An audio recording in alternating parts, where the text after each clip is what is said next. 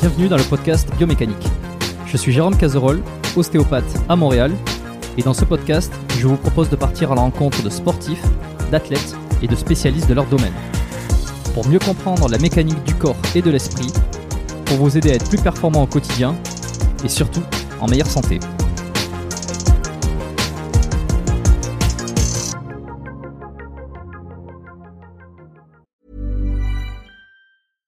Sandra, and I'm just the professional your small business was looking for. But you didn't hire me because you didn't use LinkedIn jobs. LinkedIn has professionals you can't find anywhere else, including those who aren't actively looking for a new job but might be open to the perfect role, like me.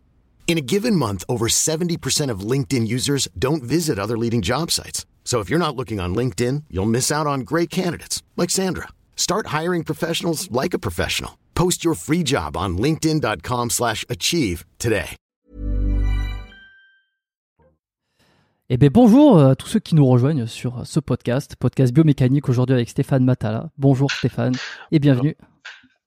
Bah écoute, merci pour l'invitation. Je suis content de, de participer à ton, à ton initiative que je trouve euh, géniale. Bon, c'est super. On va s'amuser, on va faire plaisir à tous les férus de musculation, de bodybuilding aujourd'hui, je pense. Euh, je sais plus à quand euh, date euh, le dernier épisode où je parlais vraiment euh, euh, body. Euh, J'avais l'occasion d'en discuter avec un peu avec Ersoviac aussi, où on avait parlé euh, de la compétition. Euh, alors lui, il a pas fait de compétition, mais on parlait des catégories, tout ça. J'invite tout le monde à écouter l'épisode avec Ersoviac. Il y en a eu deux d'ailleurs. Mais je crois que j'ai jamais fait un épisode avec un athlète IFBB, si je me souviens bien, et ça va être l'occasion de rentrer là-dedans. Avant toute chose, pour ceux qui te connaissent pas, est-ce que tu peux te présenter, s'il te plaît? Oui, bien sûr. Alors, donc, je m'appelle euh, Stéphane Matala, j'ai 24 ans. Euh, je suis euh, IFBB Pro. J'ai gagné ma carte pro en 2019 euh, suite à une compétition à Londres, euh, Olympia amateur. Donc, après seulement deux compétitions dans ce milieu, et j'ai voilà, j'ai arrêté pendant pendant les dernières années. En plus, euh, l'histoire euh, qui nous arrive aujourd'hui avec le Covid n'a pas arrangé les choses et je vais reprendre euh, les compétitions. Mais au-delà de ça, je suis un grand sportif, entre guillemets, parce que je suis né dans une famille de sportifs. Je fais du sport depuis très longtemps. Je suis passionné par ça. J'ai fait du judo, du karaté, de la boxe, du foot, de l'athlétisme et aujourd'hui à fond dans la musculation. Ok, bon alors je vais avoir plein de questions qui vont me venir, forcément. Déjà, les premières, quand tu me dis que tu as fait beaucoup de sport, bon, ceux qui te connaissent pas, euh, ils ont qu'à aller sur ta chaîne YouTube, on, on va faire un peu la promo aussi. Euh, ils pourront voir ton gabarit, pourront voir le physique que tu as. je sais que tu as fait des vidéos, euh, je sais que tu as fait une vidéo qui parlait de la charge au dopé, de la, non, de la, pas de la charge au dopé, de la, La chasse au dopé. la chasse, pardon, la chasse au dopé. Ouais. Et on va peut-être pouvoir revenir aussi sur ça, sur euh, un peu l'avis que tu as là-dessus et toi, ton propre feedback personnel de ton, ex- ton expérience. Quel sport tu as fait qui tu penses, enfin, quand tu étais plus jeune, ou en tout cas dans ta famille, tes parents, j'en sais rien, où tu penses que euh, génétiquement, ça t'a aidé à avoir une base solide génétique pour construire ce physique? Alors, euh, premièrement, je pense que j'ai, je suis né avec une excellente génétique et me faites pas de procès parce que pour cela, je me suis simplement donné la peine de naître, donc je n'ai aucun mérite. J'ai toujours été dans n'importe quel sport individuel, en particulier, meilleur que les autres.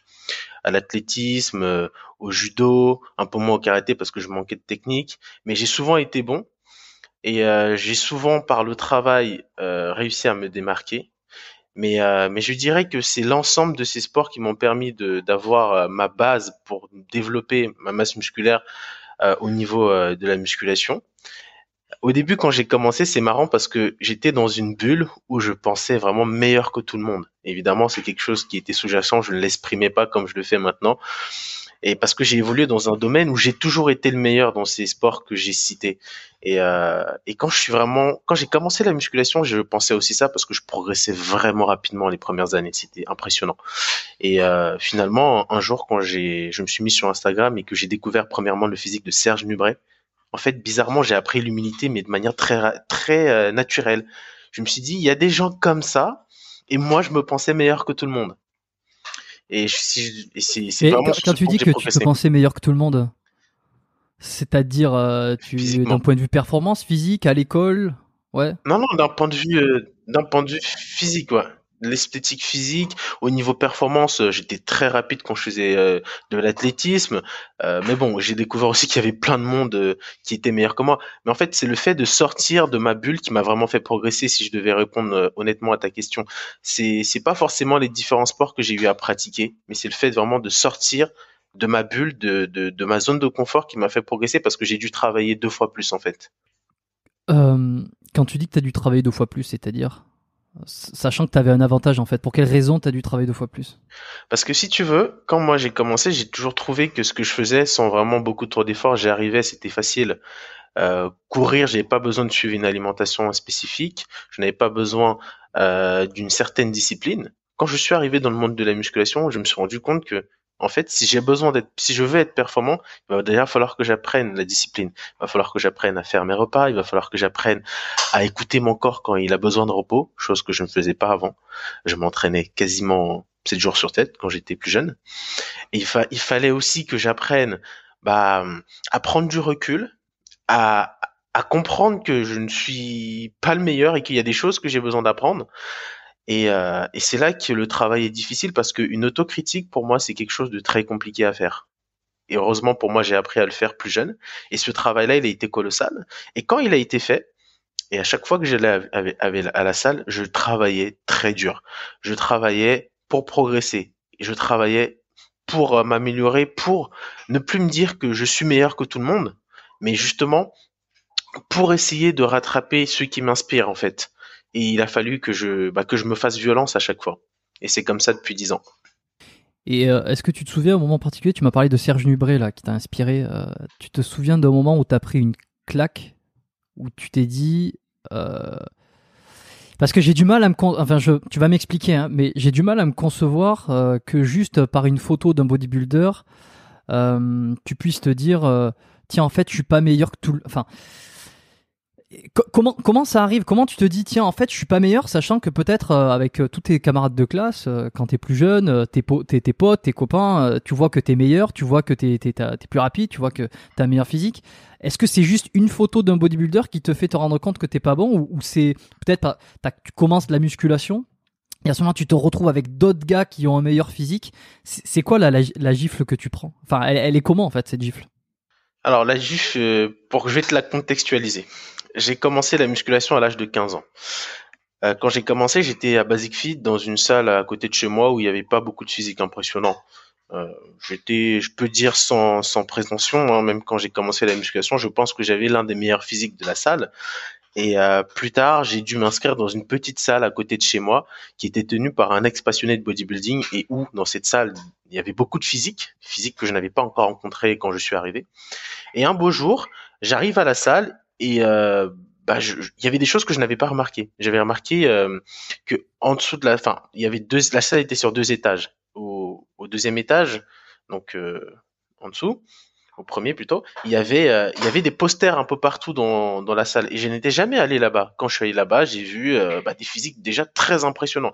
En fait, je comprenais pas parce que c'était la première fois que je voyais quelqu'un d'aussi sec avec une masse musculaire assez impressionnante et je ne comprenais pas comment c'était possible d'avoir ce physique. Et je suis monté euh, voir le responsable de cette salle qui s'appelait Eric et je lui pose la question. Je lui dis Eric, comment c'est possible? Qui est ce monsieur? Et en l'occurrence, c'était Serge Nubret. Il me sort un magazine. Il me dit si tu veux en apprendre plus sur lui, voilà, lis. Par curiosité, je me mets dans le coin de, la salle, je commence à lire, on apprend plus sur l'histoire de Serge Nubret, sur son parcours euh, jusqu'à jusqu'à la scène de Mister Olympia. Et plus je fais euh, le livre, bah, plus il y a des photos de son physique. Et comment te dire, ce jour-là, je dois te dire que Cupidon m'a carrément attaqué au bazooka parce que je suis littéralement tombé amoureux de son physique. En fait, je ne comprenais pas comment c'était possible d'avoir une ligne si parfaite. À l'époque, je ne connaissais rien au bodybuilding, mais j'étais déjà particulièrement sensible à l'esthétique du physique, en fait. Il avait des proportions visuelles tellement agréables à regarder et il dégageait quelque chose d'assez unique quand il posait, il avait une prestance. En fait, j'arrivais à ressentir tout ça à travers euh, les images et, et, sur une histoire aussi qui venait corroborer les photos qui étaient euh, présentées. Et c'est ce jour-là, en fait, que je prends une claque. Je me dis, waouh, ce mec-là, il a un physique tellement impressionnant et il l'a conservé sur des années. Et moi qui étais en fait dans une petite bulle où j'ai toujours été le meilleur, je me suis dit bah finalement je ne vaux rien. Et c'est là que j'ouvre les yeux, c'est là que je sors un peu la tête de l'empochement dans lequel j'étais euh, j'étais mis pendant plusieurs années. Et je regarde autour de moi, je me dis, en fait, je ne suis rien. Je ne suis qu'un petit grain de sable dans un vaste océan de mecs extraordinaires. Et c'est là que j'apprends l'humilité. Et c'est là que je me prends cette claque, en fait. Parce que je me dis, tu peux sortir demain et tu rencontres quelqu'un de meilleur que toi. Il suffit juste de s'ouvrir un petit peu. Chose que je ne faisais pas avant. Et voilà comment je prends cette grosse claque et je me mets à bosser dur. Donc en fait, avant 15 ans, tu as l'impression que tu es le meilleur. C'est ça. Enfin, en tout cas, de toutes les personnes que tu côtoies. Et après 15 ans, après euh, ce passage dans la salle et cette ouverture comme ça à un nouveau monde, tu, voilà, tu, tu, redescends un peu du piédestal. Et euh, qu'est-ce qui te fait dire que tu étais. Euh, est-ce que tu étais arrogant avant? Non, pas spécialement. T'étais arrogant, t'étais sûr de toi et t'as perdu une confiance en toi euh? Non. Alors, faut savoir que j'étais ce qu'on appelle, euh, ce que dirait, comme dirait Stéphane Edouard, un hétéro-binaire de base. Je n'étais pas sensible à tout ça.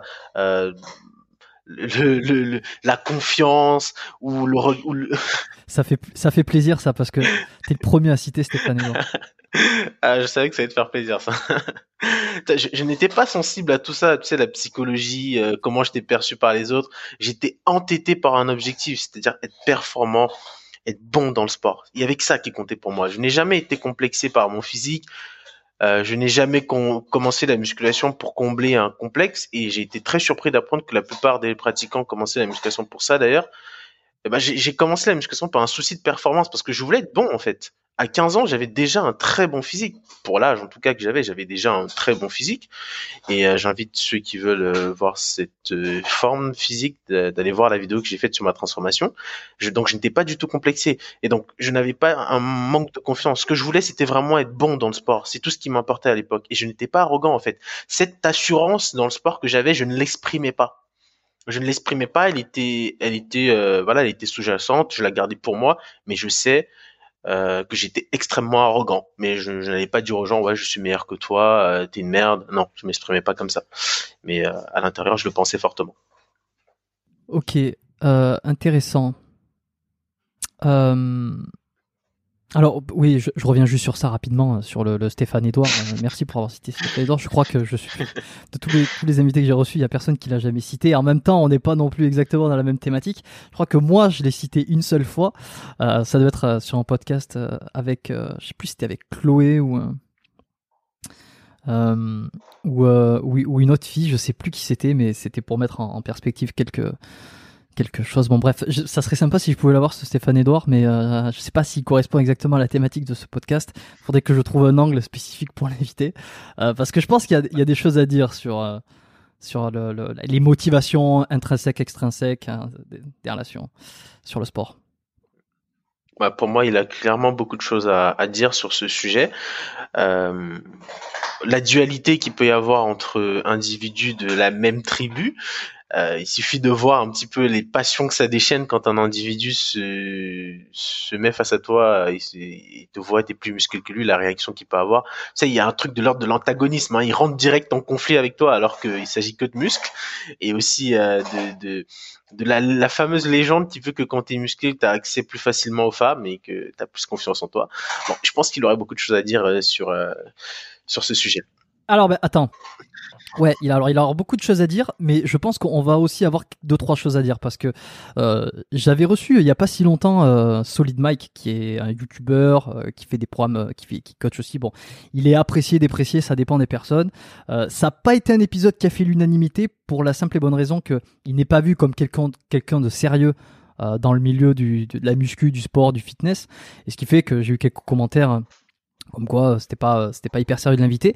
Et alors que euh, moi je défends euh, bec et ongle euh, son passage sur le podcast sur le podcast parce que il y a eu des des, des sujets de conversation qui étaient hyper intéressants. Moi j'ai beaucoup aimé discuter avec lui c'est beaucoup moins superficiel. Ce qu'il propose peut-être sur certaines vidéos est très superficiel mais le fond derrière est, est moins superficiel qu'on peut le penser. Il a certains certaines idées. Et dans cet épisode avec Solid Mike justement 50 euh, dans les 50 ou 60e épisodes, euh, il parle justement de, euh, du fait que d'être devenu un peu plus balèze, ça l'a aidé, ça l'a aidé ou en tout cas à avoir plus de succès hein, d'un point de vue de la jante féminine. Stéphane Edouard pourrait nous expliquer tout ça à la perfection, les, mécaniques. Mais toi, là, je vais te poser la question. Est-ce que le fait d'avoir pris, euh, je sais pas, X kilos de muscles depuis, depuis ton adolescence, depuis la fin de ton adolescence, euh, est-ce que ça a changé la perception féminine euh, que les femmes ont sur toi, en fait? Bonne question, bonne question qui va me demander beaucoup d'éléments de réponse et que je vais m'efforcer de, bien agencer. Alors, premièrement, quand j'ai pris du muscle, on parle d'une prise de muscle qui s'est fait sur le long terme, très long terme. Euh, on parle de 10 ans quand même. Dans les premières années de pratique, alors quand j'ai commencé au lycée, à vraiment progresser beaucoup, à me démarquer un petit peu des autres, principalement par mon, physique, parce que bon, j'étais assez euh, solitaire. Euh, c'est vrai que j'attirais pas mal de, de, de, regard, de regards. Je, je sentais euh, les bruits de couloir, etc. Il y avait, il y avait, il y avait, euh, voilà, il y avait euh, beaucoup de, de, choses qui se disaient sur moi. Et je pense que quelque part, oui, ça peut aider à attirer des femmes, mais ça dépend à une certaine mesure. Parce que un bodybuilder professionnel, tu verras qu'il va être euh, beaucoup moins sollicité sur le marché euh, euh, des rencontres, sauf par des femmes de son milieu. Si je continue dans la chronologique de ma progression, lycée, j'avais des, j'avais des demandes. J'avais, je commençais à avoir accès aux femmes, mais je n'y comprenais rien. C'est-à-dire que j'avais des opportunités, mais de par mon manque d'expérience et de mon incompréhension du langage féminin, ça tombait à l'eau. Alors, si tu tombes sur des femmes un peu plus superficielles, ça peut marcher parce que bon, elle s'intéressera, elle s'intéressera pas plus que ça à toi, donc ton physique c'est la seule chose qui t'intéresse. Là, peut-être que oui. Ensuite, quand j'ai commencé à progresser, quand j'arrive dans les études supérieures, c'est différent. Le physique, il compte, mais quand tu, j'ai commencé à côtoyer des filles un peu plus intelligentes, un peu moins superficielles, et finalement, euh, tu comprends vite que ton physique seul ne suffit pas ton physique seul va peut-être attirer, mais ne va pas séduire complètement. Comme on dit, on est séduit de loin et on comprend de près. Donc si physiquement tu vas plaire et que là, ce qu'on voit, tu as la tête vide, tu t'exprimes mal, tu es, un peu con pour euh, vulgariser le truc, tu, ne plairas pas. Et encore pire, si tu es un bodybuilder, donc déjà stéréotypé, hein, tu es, bon qu'à soulever de la fonte et, et rien d'autre, bah là, crois-moi que ça va être compliqué. En revanche, dans les, avec les femmes du même milieu que toi, donc de la musculation, etc., ça peut être un, atout considérable pour séduire et ça peut même te faciliter l'accès à certaines femmes. Alors là, c'est basé ce que je viens de dire sur mon expérience personnelle et je m'en fais pas une vérité générale, évidemment. Donc moi, ce qui m'a mm. vraiment permis à avoir accès facilement, entre guillemets, d'avoir accès aux femmes dans, sur le marché de, de de, des rencontres, c'est premièrement mon travail sur ma, ma sensibilité personnelle. Et quand je parle de sensibilité, euh, ça ne veut pas dire que je suis devenu un fragile, entre guillemets. Euh, la sensibilité, c'est aussi une, forme de virilité, c'est-à-dire que j'ai appris à écouter, j'ai appris à comprendre, j'ai appris à, à décoder le, comme dirait Stéphane Edouard encore une fois, le logiciel féminin. Et c'est en grande partie grâce à lui parce que je n'y prêtais pas attention avant. Et maintenant que j'ai appris à le faire, je comprends mieux, je cerne mieux et j'arrive, euh, bah, pas plus facilement, mais j'arrive avec euh, plus d'aisance à, bah, à, être, sollicité ou à, solliciter plus facilement des femmes et, là effectivement j'ai des réponses. Ça passe, c'est passé par euh, mon style vestimentaire, par mes centres d'intérêt, parce qu'il n'y a pas que la musculation euh, dans la vie et, tout cette euh, tout cette tous ces, ces, paramètres ont fait que voilà ça m'a poussé vers vers l'accès aux femmes. Mais seule la musculation ne te poussera pas à avoir accès à la jambe féminine. Et si on commence la musculation pour ce seul objectif, bah généralement on s'arrête très vite. C'est marrant, je je sais pas pourquoi je me doutais que tu, euh, que tu suivais Stéphane Edouard. Euh, quand je, je, sais, je sais pas, ça m'a automatiquement sur ton compte Instagram ou sur ton, ta chaîne YouTube, pour avoir regarder quelques contenus que tu proposais. Euh, tu, me le sors, je suis pas étonné hein, du tout.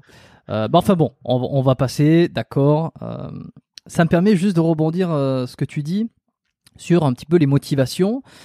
C'est assez intéressant parce que j'en ai parlé avec beaucoup de monde sur ce podcast, notamment un super épisode avec Jérôme Quadrado où on a parlé de la psychologie qui se cache derrière une activité sportive qui peut parfois être un, petit peu délétères mentalement.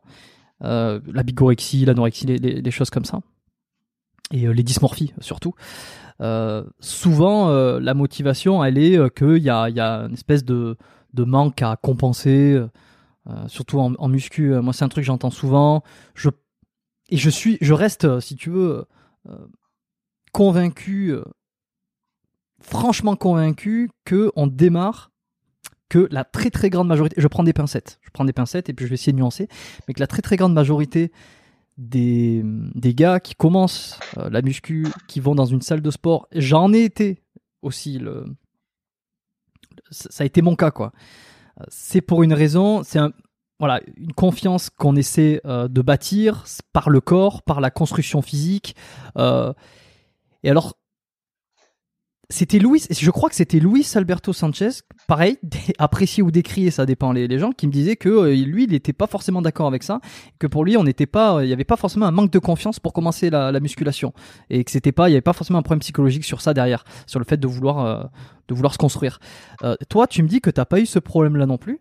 Et alors dans ce cas-là, j'ai envie de te demander, qu'est-ce que, qu'est-ce qui te pousse à rentrer dans une salle de sport euh, psychologiquement, mentalement, quelle est ta motivation puisque tu as déjà des performances, tu es déjà quelqu'un qui est physiquement bien, bien déjà bien développé. Euh, pourquoi tu rentres dans cette salle de sport et pourquoi tu commences la musculation alors? C'est quoi le, driver? C'est une très bonne question et je pense que ma réponse à elle seule ne suffira pas parce que euh, ce serait un peu binaire. Je pense que il y a de tout en sorte de motivation pour commencer la musculation. On ne peut pas simplement euh, se baser sur notre propre expérience de la chose pour euh, déterminer euh, un, une, tangente universelle. Je, pense qu'il y a effectivement certaines personnes qui commencent la musculation pour combler un manque, pour combler un manque de confiance en soi, peu importe ce que c'est. Et il y a d'autres personnes qui vont commencer la musculation pour euh, bah, des, performances physiques et purement sportives, comme ça a été le cas pour moi. Et un manque peut même se créer pendant cette période. On est amené à évoluer quand on commence, notre motivation évolue. Et euh, c'est ce qui fait la beauté de ce sport d'ailleurs. Personnellement, j'ai commencé la musculation pour mes, euh, pour mes, pour mes performances, comme je l'ai dit précédemment. Et au fil, au fil de la pratique, c'est devenu un plaisir, une habitude, une bonne habitude que j'ai conservée parce que j'ai vraiment aimé la musculation au point d'arrêter tous mes autres sports. Et quelque part, c'est un peu devenu une petite drogue. Donc quand je rentre dans une salle de sport aussi, c'est parce que premièrement, j'ai envie de m'entraîner. J'ai envie de j'ai envie de, de, de, de déjà d'avoir ma dose de sport, c'est important. Euh, et secondement, parce que je suis un athlète professionnel, j'ai besoin de m'entraîner, j'ai besoin de progresser, j'ai besoin de prendre en masse musculaire. Et c'est intéressant ce que tu dis en termes de manque, et je vais, je vais l'expliquer très clairement. Quand j'ai commencé la musculation, je n'avais pas la notion de temps, donc j'ai toujours été sur une coupe de progression euh, vraiment, euh, vraiment montante. Et l'année dernière, quand j'ai arrêté la musculation, j'ai perdu 15 kilos. Je suis un peu descendu. J'ai voilà, j'ai perdu beaucoup de poids. Euh, et quand j'ai repris dans un optique de compétition, parce que ça fait un, mois que je me prépare pour la compétition, là, j'ai un manque à combler. J'ai un manque à combler parce que je me sens plus au niveau d'avant. J'ai besoin de retrouver ce niveau-là. C'est la première fois que je ressens un tel manque. J'ai besoin de retrouver ce niveau. J'ai, j'ai même, je, je, suis même arrivé à un point à un moment donné où je voulais aller trop vite. Et évidemment, j'ai fait preuve de, de, discernement et la musculation, c'est un sport de, de, qui demande beaucoup de temps, c'est de l'endurance. Et donc là, tu vois, le manque qui peut se créer même pendant la pratique. Je sais qu'aujourd'hui, je ne suis pas au niveau pour l'objectif que je prétends, auquel je prétends. Donc là, il y a ce manque de, de, de niveau que j'ai envie de combler. C'est ça aussi qui me pousse à l'entraînement. C'est ça qui me motive pour, euh, pour me surpasser, me dépasser. C'est ça. Et ce que j'ai envie de dire pour ça, c'est qu'aujourd'hui, on peut commencer avec un niveau, avec un, avec une motivation X, et demain c'est Y, après-demain c'est Z. Ça évolue, ce n'est jamais fixe pour tout le monde. voilà. Et, psychologiquement parlant, et on est aussi amené à bouger. Je vais retourner sur la période où j'ai arrêté le sport.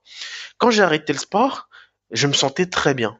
Je pouvais enfin profiter de ma passion que j'ai pour l'élégance masculine, mettre des beaux jolis costumes, belles chemises sur mesure. J'étais très très très bien. Mais quelque part aussi, je me sentais mal parce que j'avais perdu celui qu'on admirait. Euh, j'avais fait une sorte de séparation entre Stéphane moi et Stéphane NFC parce que c'était plus la même personne à ce moment-là. Et, euh, et ce Stéphane qui montait sur scène et qui était apprécié par, par, par, par son érudition pour ce sport me manquait fortement. Et quelque part, je me suis senti, j'étais dans une position vraiment assez particulière parce que c'était la première fois que je ressentais ça. Je me disais, il faut que je retrouve mon niveau, mais non, finalement, je suis bien comme je suis aujourd'hui. J'étais extrêmement partagé. Et, et, euh, et, cette période a dû durer un ou deux mois, et c'est là où je ressens la frustration des gens de pas pouvoir progresser ou de pas pouvoir savoir où ils, sont, ils en sont. Parce que c'était vraiment la première fois que j'avais ce sentiment de, bah, de, de, en fait, euh, d'être pas au niveau, de, de pas savoir ce que je voulais, de stagner, voilà. Et en plus, les salles étaient fermées, etc. Donc ça arrangeait pas le truc. Et pour la première fois de ma vie, j'ai pris du gras. Bon, c'était pas énorme, mais j'avais du gras. C'était euh... et c'est à ce moment-là que je ressens un une forte impuissance. Quand tu es en préparation, euh, je vais essayer de féminiser au, au, au, mieux pour essayer de ne pas dévier du sujet. Tu te sens vraiment fort, puissant, confiant. Tu as l'impression que tu peux tout accomplir. Tu as un physique qui est beau, qui est esthétique, qui est reconnu ou pas par euh, les pratiquants du milieu et ça ça forge vraiment un athlète. Et euh, quand tu es dans cette position là, tu as l'impression que tu peux tout accomplir. Et quand tu reviens à ta condition euh, normale entre guillemets, certains peuvent avoir un coup au moral et pas pouvoir rebondir et justement et là peut se créer un gros manque et ça peut tourner à l'obsession psychologique. Mais moi, mais moi, j'ai pas eu ce souci-là parce que c'était un choix d'arrêter, même si à un moment donné j'ai été partagé, mais ça a été très bref. Et quand je suis revenu aujourd'hui, le manque, c'est que je veux retrouver mon niveau d'avant et aller plus loin. Donc pour moi, on peut pas, comment dire, on peut pas catégoriser des formes d'objectifs. Ça ne veut rien dire. Ils évoluent en fonction de l'athlète et en fonction de nos envies, tout simplement. Ok, on va faire un petit euh, retour en arrière sur le moment. Euh, donc, tu te lances dans la muscu, tu découvres cette passion, tu découvres les les, euh, les physiques comme Serge Nubré. On n'a pas précisé, mais Serge Nubré est un est un ancien compétiteur qui a été Mister Olympia, qui a un physique incroyable, enfin qui, qui, en a inspiré beaucoup, dont toi, comme tu l'as dit. Donc, tu découvres tout ça. Et il se passe combien de temps Parce que tu as été avec la team NFC, Essan NFC, pardon. Tu as été avec la team Essan. Euh, pour ceux qui savent pas, donc c'est San, euh, c'est un, préparateur qui accompagne pas mal d'athlètes euh, français dans des compétitions de bodybuilding je résume grossièrement, tu vas pouvoir le dire beaucoup mieux que moi. Euh, Essan qui a été euh, demandé aussi euh, sur le, podcast. Je reçois souvent des messages d'auditeurs, que ce soit sur Instagram ou par mail, qui me qui me soumettent des recommandations. souvent, c'est d'ailleurs, je, je vais passer un message. Souvent, c'est des recommandations euh, que j'ai déjà dans mes listes d'invités et que c'est des personnes que j'ai envie de toute façon inviter sur le podcast. Et je pense que Essan est quelqu'un d'occupé.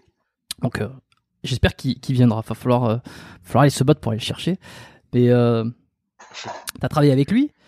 Euh, il se passe combien de temps euh, entre le moment où tu démarres et le moment où tu le rencontres? Comment tu le rencontres? Comment la rencontre se fait Et comment vous décidez finalement de partir à travailler ensemble? Wow, ça c'est une, histoire assez euh, assez marrante maintenant que j'y pense parce que c'est un peu un coup du destin. Euh, quand j'ai commencé la musculation, euh, donc euh, à 15 ans, j'ai progressé. voilà, j'ai fait 3 ans voire 4 ans d'entraînement seul et j'avais atteint un bon niveau, mais je suis arrivé à un moment où je commence à stagner. Je n'ai, j'arrive à la limite de mes connaissances. Je suis perdu dans un amas d'informations sur la toile et je n'y comprends rien à cette époque, je n'ai. Est-ce qu'on a le droit de dire euh, que à ce moment-là, il n'y a pas de, enfin tout, tout, est natu... tout est naturel? Je sais pas si tu es d'accord à Bien sûr, tu, partager ce. Tu, peux le dire et on Précision. pourra le préciser plus tard. Euh, j'imagine qu'on est dans un milieu autorisé où les gens sont un peu plus intelligents pour, euh, pour comprendre que hum, on est dans un milieu professionnel et, et que c'est un outil de travail, tout simplement. Donc, euh, je, je, travaille tout seul. Non, non, mais ça, oui, ça, bien sûr. De toute façon, il y aura pas de, il y, aura pas de jugement hein, sur ça. C'est juste pour comprendre le, principe. le principe. Toi, quand tu démarres la musculation, c'est, c'est, euh, c'est sans utiliser de produits à ce moment-là, et puis tu arrives à stagner, et c'est tout à fait normal dans un sens. Ah oui, j'ai quand même fait trois voire quatre ans de progression sans sans, sans courbe de stagnation. C'était une flèche montante, mais au bout de la quatrième année, euh, je, je, stagne. Je, je stagne et au départ, je ne veux pas faire de compétition et c'est marrant parce que je me souviendrai toujours de ça. Je dis à ma copine de l'époque, moi, je n'ai pas envie de faire de compétition parce que ça déformerait mon corps et, euh, et finalement, c'est ironique quand on sait où je suis allé. Euh, donc du coup, je, je, je, je, cherche un coach. À l'époque, je ne connaissais vraiment rien au monde de la musculation, mais c'est-à-dire je cherche un coach, je ne sais pas où chercher, je ne sais pas vers qui me tourner. J'ai un ami qui s'appelle Romain. On est en quelle année On est en 2019. Non, 2018. On est en 2018. 2017 peut-être? 2017. 2017. Parce que Monsieur Mania, je le fais en 2018 on est en 2017. Donc du coup, je me tourne vers un ami, je lui demande, euh, euh, voilà, est-ce que tu connais un coach qui s'appelle Romain? Et il travaillait à, l'hôpital, euh, dans un hôpital, et il, me dit que non, je connais pas un coach, mais je connais quand même quelqu'un qui a un très bon physique. Donc à l'époque, je vais voir cette personne qui me qui me recommande un coach et en l'occurrence ce coach c'est c'est bah, c'est tout simplement. Je vais le voir et je lui dis voilà j'ai un objectif de, de prise de, de muscle je veux continuer à progresser euh, voilà ce que je fais on s'entretient et tout. Et euh, je lui dis je veux un coaching. On fait un coaching pendant trois, trois mois. Et la progression elle est incroyable. Faut savoir qu'avant ça je n'avais jamais fait de diète hein. alors Ok, qu'est-ce qui change en fait? Qu'est-ce que tu connais rien? T'es avec Essan en trois mois? Qu'est-ce qui te fait faire comme changement pour qui explique ce cette transformation? Alors la transformation, euh, alors déjà, elle est pas très très impressionnante par rapport à ce qu'on pourrait croire. Hein. Euh, donc, ce qui change principalement, c'est que je commence à manger. Je n'avais jamais fait plusieurs repas dans une journée. Bon, je mangeais comme euh, comme un individu lambda, quoi. Je mangeais le matin, à midi si je pouvais, et le soir. Et là, je commence à manger trois, quatre repas par jour, parfois cinq, et je mange beaucoup. Et euh, je commence à prendre du poids, je commence à progresser. L'entraînement a changé. L'entraînement est beaucoup plus structuré. J'apprends premièrement à exécuter tous les mouvements de base, à bien les faire je commence euh, à avoir des pistes de réflexion de mon côté aussi parce que j'aime j'aime être autonome. Et là, la progression est, commence à, être, à, revenir. Je commence à progresser à nouveau. Euh, je me sens bien, mes perfs physiques augmentent, tout comme mes performances euh, au niveau des charges.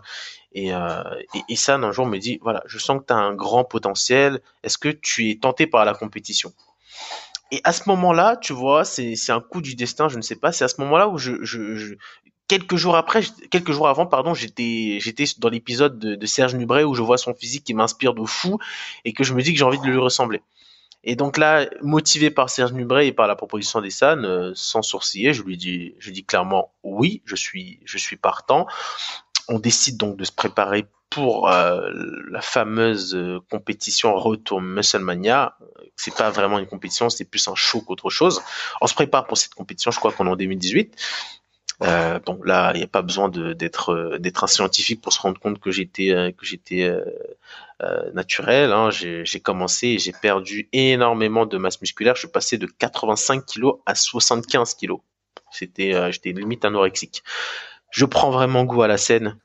Ça veut dire que là, même en condition de, compétition, là, tu es toujours, es toujours naturel, tu t'as pas eu besoin d'accéder aux, produits parce qu'on dit souvent en fait quand tu passes en compétition, peu importe la compétition, c'est ça va de soi que tu dois passer par euh, voilà bon on a comprend on comprend quoi. Alors c'est peut-être vrai pour d'autres, mais en l'occurrence pour moi euh, c'est ça n'a pas été le cas. Je je voulais dans, sans doute, enfin je voulais surtout pardon euh, surtout voir si ce milieu allait vraiment me correspondre. Et, euh, et à l'époque, je suis encore, je sors à peine du, enfin, j'étais en première année d'école sup, tu vois, donc euh, l'argent, euh, déjà c'était difficile de, payer mon préparateur et payer mon alimentation. Ça commençait à être compliqué. Heureusement que j'étais en alternance d'ailleurs. Et donc là, je, je, j'y vais comme ça. Avec avec mes armes à moi, c'est-à-dire l'entraînement et ma diète, et finalement je perds beaucoup de poids, je perds énormément de poids, mais je prends surtout beaucoup de plaisir sur scène. Une préparation naturelle, c'est difficile, c'est compliqué, c'est très très dur, très dur.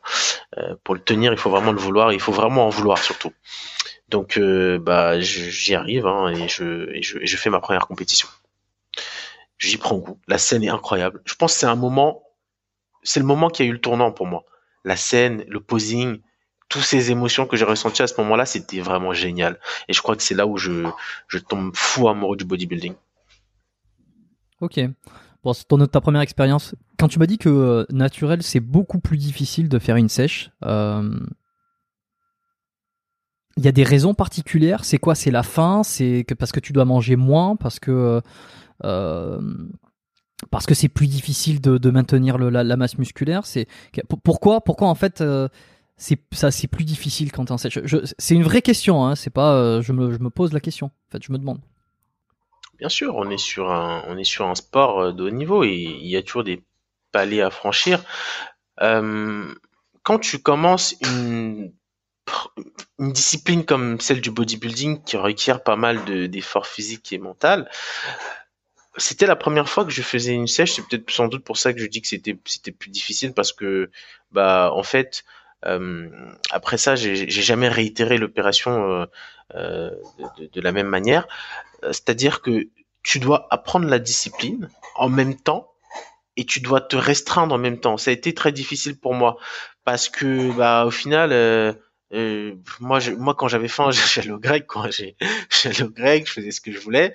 Et là, quand t'as faim, non, tu dois, tu dois manger des, des, des, des, feuilles de salade pour, pour garder le ventre, pour remplir ton ventre et pas avoir, pas avoir à manger des conneries. Tu dois manger des blancs d'œufs.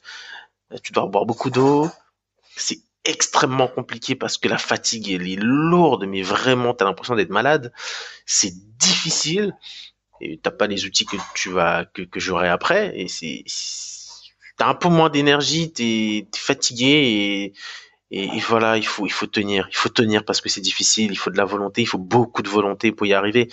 Et c'est pour ça que la plupart des gens ils arrêtent parce que ça demande un effort considérable. On s'en rend pas compte, mais quand, il faut le vivre pour le comprendre. C'est très difficile. Si si, mais je pense ouais. Ça, je, pense que je suis d'accord avec toi là sur le. Il faut le vivre. Moi, je l'ai pas vécu euh, une sèche. Hein. On a tous plus ou moins perdu du poids, mais vivre une sèche de compétition, je pense que ça a complètement rien à voir. En plus, comme tu le dis, je pense que les premières sèches sont souvent réputées pour être euh, les sèches ratées. C'est, plus tu fais de sèche, plus tu vas être, euh, tu vas être meilleur dans, ton truc. Tu vois. Enfin, moi, je parle de ça juste en tant que personne qui a entendu, qui a écouté des gens, qui a, qui, qui, qui... je l'ai pas vécu moi-même. Mais mm. est-ce que ça, aide aussi d'être dans une équipe D'être dans une équipe complètement carrément. Parce que finalement, tu es avec des gens qui, bah, qui font la même chose que toi et qui vont souvent trouver les bons mots pour te motiver. T'es pas avec des gens extérieurs à ta passion qui ne comprennent pas ce, qui, que, tu, ce que tu vis et qui souvent vont te juger parce que, étant extérieur à ce que tu fais, ils n'ont pas la sensibilité nécessaire pour comprendre pourquoi tu le fais. Et donc, par, euh, incompréhension et par surtout par, euh, par, par, euh, par égoïsme, ils vont ils vont te rejeter et ils vont te, te, t'accabler. Alors que quand tu es avec des gens qui font la même chose que toi, ils savent ce que tu endures, ils savent ce que tu vis, ils savent quand il faut te soutenir et quand tu as besoin d'être seul. Ils ont le juste milieu entre le soutien et la solitude, parce que des fois on en a besoin quand on est dans ces dans périodes-là, et, euh, et ils trouvent toujours les bons mots. C'est vraiment génial parce que bah, parfois tu sais tu sais, quand t'as, quand un mec comme Maxime qui te, soutient, qui te, dit que c'est difficile et qui comprend, bah, tu sais qu'il comprend parce que le mec a déjà perdu un kilo, plus de 4 kilos en, une journée, en faisant du sauna, en n'ayant pas mangé depuis plus de 24 heures, en, ayant passé plus de 24 heures sans boire. Et quand le mec, te dit qu'il sait ce que tu endures, bah, tu sais qu'il sait vraiment ce que tu endures et ça te motive parce que tu sais que lui, il est passé par là et voire pire. Hmm. Maxime Yedes, hein, qui est euh, aussi dans la team euh, Essan, qui est souvent dans ses vidéos. Hmm. S'il veut venir ici, hein, Maxime, t'es le bienvenu à la place, évidemment, pour discuter, parce que c'est vrai, gros physique aussi. c'est assez impressionnant. Et, et, une discipline qui a l'air de. En, en, béton armé aussi. Euh, tu termines cette compétition. Alors 2018, 2018, euh, c'est pas vraiment. Tu m'as dit une compétition, c'est plus un show. Euh, est-ce que tu termines Comment ça se passe? Tu termines premier? Tu t'es classé? Est-ce que ça te donne accès à quelque chose d'autre? Hmm, je crois même que c'est 2017. Hein, j'ai du mal à me souvenir de ces dates. Bah, bref, je, je finis cette compétition. Voilà, je finis cette compétition. Euh, ça ne me donne accès à rien. Musclemania, c'est pas une confédération de bodybuilding. C'est simplement un show. C'était pour tester. Euh, je me rends compte qu'il y a rien qui va arriver derrière. Je, je voilà, j'ai pris du plaisir. Euh, mais les, les perspectives d'évolution dans cette fédération sont minces. Euh, on devient Monsieur Mania Pro et après on va à Vegas et puis c'est tout. Il n'y a rien d'autre derrière. Donc euh, moi je décide de ne pas continuer dans cette fédération qui ne m'inspirerait pas grand chose et je décide. Euh, Parce que juste, excuse-moi, je, te coupe 30 secondes, mais c'est vraiment pour pour expliquer à limite pour parce que même moi hein, ça peut je peux être perdu. les fédérations de bodybuilding, il y en a deux, Musclemania et IFBB. Est-ce que c'est que c'est ça? Et en fait, en fonction de là où tu vas, tu peux pas concourir dans l'autre quoi. Ouais, il y en a même plusieurs. Faut, faut pas, moi, je ne considère pas euh, comme une fédération de bodybuilding. C'est un, c'est un show, voilà. C'est un show, c'est pour permettre à des pratiquants de, de s'amuser sur scène, de, voilà, de prendre du plaisir, hein, parce que bon, tu verras jamais des compétiteurs de bodybuilding poser un costard, quoi. C'est pas, c'est pas le but. Donc, en fédération de bodybuilding, euh, voilà, carrément. En fédération de bodybuilding, on va avoir les fameuses euh, euh, IFBB et IFB Pro League, deux fédérations qui se sont séparées et qui sont bien distinctes. En fonction du chemin qu'on va prendre et de l'objectif qu'on va avoir, euh, le parcours sera différent. Je vais parler de la ligue que je connais le mieux, donc IFBB Pro League, PC. C'est très simple. On participe aux compétitions amateurs. Maintenant, il y a des régionales. On gagne sa carte pro. Une fois qu'on a gagné sa carte pro, on participe à un pro qualifier. Et si au pro qualifier on gagne sa place pour Olympia, eh ben on y va directement. Voilà, le chemin le plus simple, le plus facile pour accéder à la prestigieuse Mister Olympia. Et c'est donc ma volonté euh, à, partir de 2018, c'est ma volonté de, de, voilà de faire cette compétition. Je commence par Prague, INPC Prague, euh, en 2018. Euh, bon là, on peut on peut on peut dire que le physique a complètement changé, il a évolué et c'est absolument normal. Euh, j'ai euh, j'ai utilisé des outils voilà pour me permettre de progresser euh, tout simplement euh, c'est c'est c'est c'est le milieu qui, qui veut ça. Euh, donc 2018 une progression assez incroyable. Et je monte sur scène je fais premier dans ma catégorie de prédilection classique physique et je fais troisième en body. Euh, mais je ne gagne pas ma carte pro parce que je, à l'époque, j'étais vraiment stupide, c'est le mot. Je me suis inscrit en junior au lieu de m'inscrire en open. Ce qui fait que le juge vient m'expliquer que si j'étais inscrit en open, j'aurais eu gagné ma carte pro sans difficulté. Bon, je suis assez content sur le moment, donc je ne me prends pas la tête avec ça et, j'oublie. Euh, 2019, euh, je, je, repars en préparation euh, pour pour pour INPC à Londres et bah, durant cette compétition, le physique n'a rien à voir. J'ai encore progressé et je suis meilleur sur tous les points. Et là, je gagne ma carte pro. Ok. Euh, on, va, y venir euh, tranquillement. Je, veux, je t'arrête juste 30 secondes parce que euh, je, je n'arrive pas à comprendre NPC, IFBB. Je, ça, ça, se mélange dans ma tête. C'est quoi les, les, les... Ou alors j'ai pas bien compris. NPC, Alors, c'est quoi les différences? Et, euh, et après, tu vas me dire NFC aussi, parce que vous avez tous cette dénomination derrière, et je sais pas à quoi ça correspond. Je sais pas si c'est une compète, une, un blaze, un blason. Bah, on va commencer par ce que je maîtrise, on va dire euh, la team NFC. NFC, ça veut dire Fitness National Company. C'est ce que ça veut dire. Euh, voilà, donc c'était c'était la, la, marque de, de, la boutique des et on a gardé ce nom pour la team NFC parce qu'on aimait ça. D'accord, ok, c'est pas une fédération. Non, non, c'est pas, une, pas une fédération, c'est voilà, c'est complètement privé. Et euh, INPC, euh, INPC, c'est des c'est des, des, des compétitions qui te permettent de d'accéder tout simplement à, à une qualification pour Olympia. Euh, il y a des il y a des euh, il y a des euh, il y a des, il y a des euh, compétitions amateurs chez euh, Pro League, IFBB Pro League, qui permettent d'accéder à la carte pro. Et une fois qu'on a la carte pro, on est toujours dans la, dans la phase InPC, on va faire un pro qualifier. Un pro qualifier nous permet d'accéder à une compétition euh, qui, qui va nous permettre de gagner notre place pour aller à Olympia. Il faut voir ça en trois étapes. La première étape, on gagne notre carte pro. La deuxième étape, on se qualifie pour Olympia. Et la troisième étape, on est à Olympia, puis on se qualifie. On va à Olympia. Ouais, voilà. Ok, et toi aujourd'hui, donc tu en es au, à la deuxième étape. C'est ça. Hmm.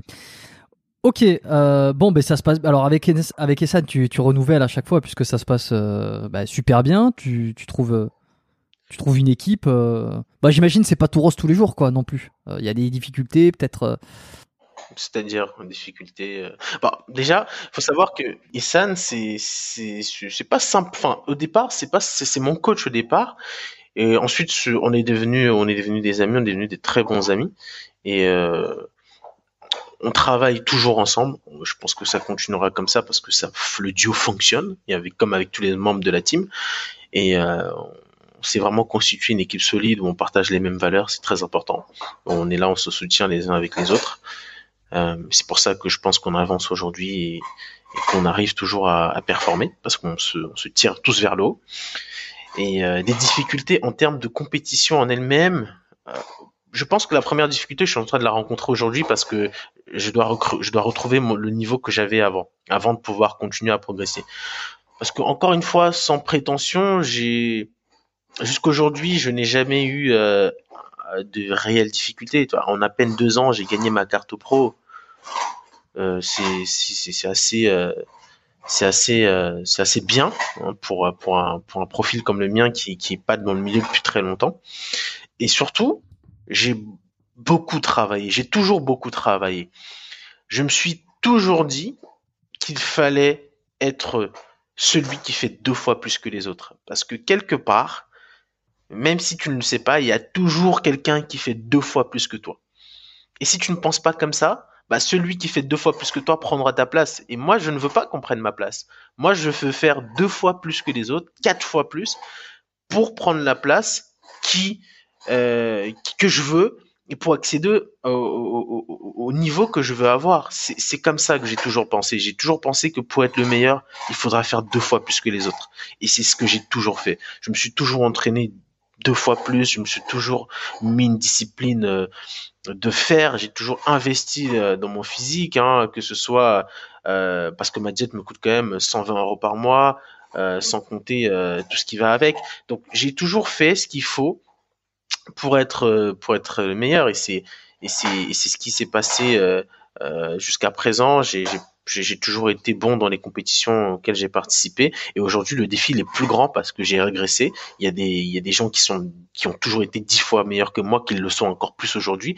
Mais je sais qu'il va falloir que je fasse toujours plus d'efforts pour revenir d'abord à mon niveau et ensuite pour continuer euh, sur ma lancée. Et, euh, et voilà, pour moi je pense que la difficulté elle est envers nous-mêmes euh, avec les objectifs qu'on se fixe, avec le travail qu'on doit accomplir.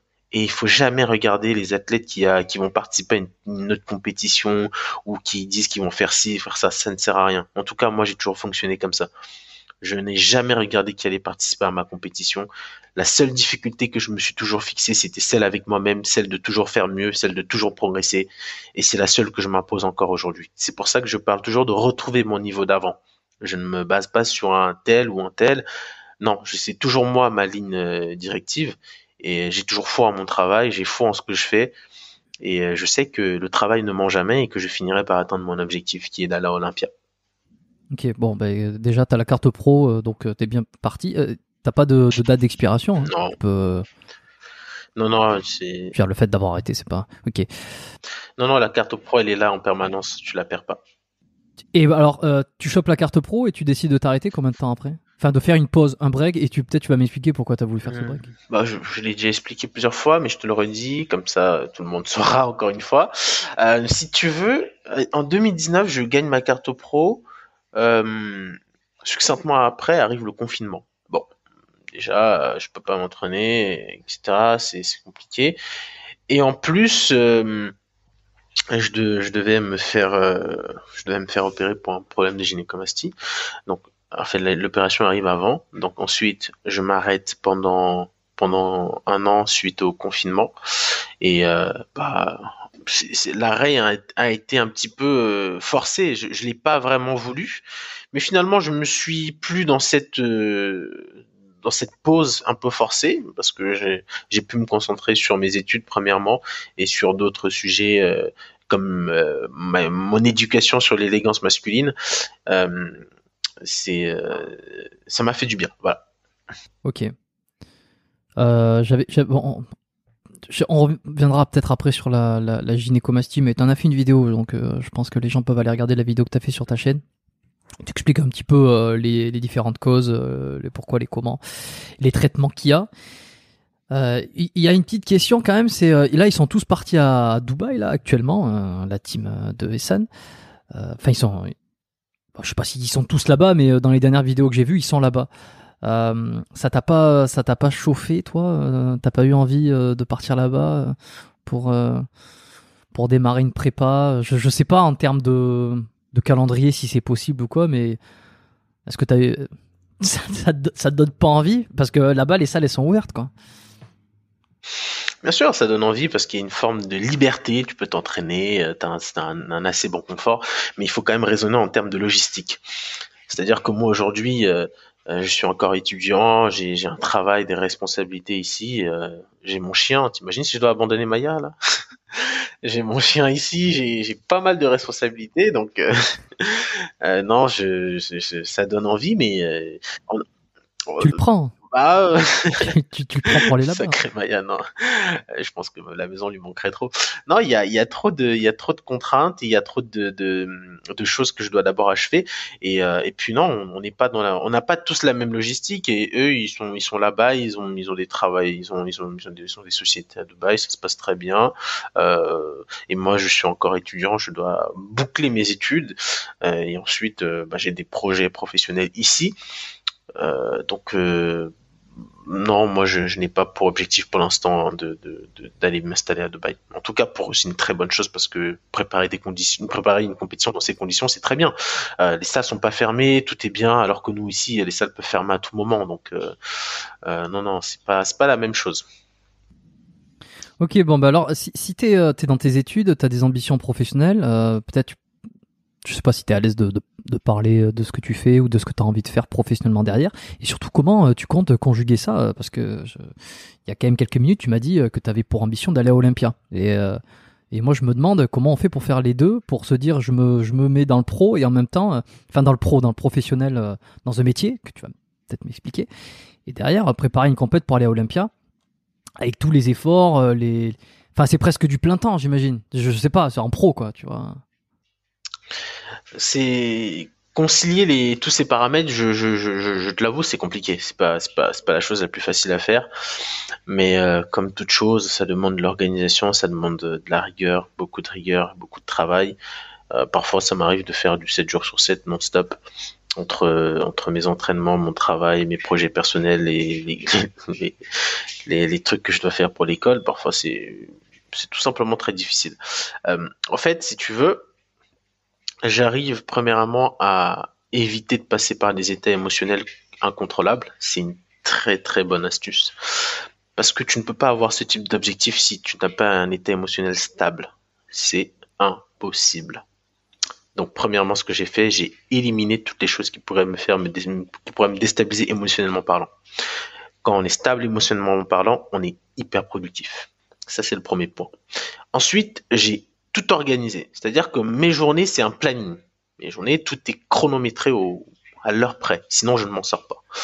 Euh, et après, pour mes pour mes euh, pour mes objectifs euh, professionnels, je, suis en train de travailler avec différentes personnes sur le sujet. C'est des choses que je peux pas trop je peux pas trop divulguer, divulguer, pardon, mais ça demande un travail colossal. On travaille. Heureusement que je ne suis pas seul sur le sujet on travaille dessus depuis bientôt un an et euh, on, arrive à s'en sortir parce que tout seul finalement on peut pas vraiment avancer.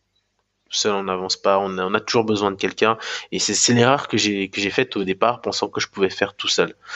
Donc euh, non, je me suis reposé sur des personnes et ça me permet de dégager du temps justement pour euh, pouvoir me consacrer un petit peu à ma préparation pour Olympia et enfin un petit peu pleinement avec le temps que j'ai pour ça. Euh, donc voilà, j'arrive finalement à bien concilier toutes ces choses. Tout dépend de, chacun. Moi, je suis quelqu'un qui, travaille euh, beaucoup. Je travaille vraiment beaucoup. Ça m'arrive des fois de, faire des nuits de, de 4 heures parce que je me suis couché à 4 heures, que je me suis levé à 8 heures pour reprendre le travail. C'est, comme ça. Parfois, il faut faire des sacrifices à un moment pour être bien après. Et c'est, je suis exactement dans cette phase aujourd'hui où je fais beaucoup de sacrifices et où je n'ai quasiment pas de vie sociale. Tu me diras, on est confiné, mais je, suis je suis à fond dans le travail tout le temps. Il n'y a pas de a pas de jour de repos. Tous les jours, tous les jours, tous les jours, et ça commence à porter ses fruits.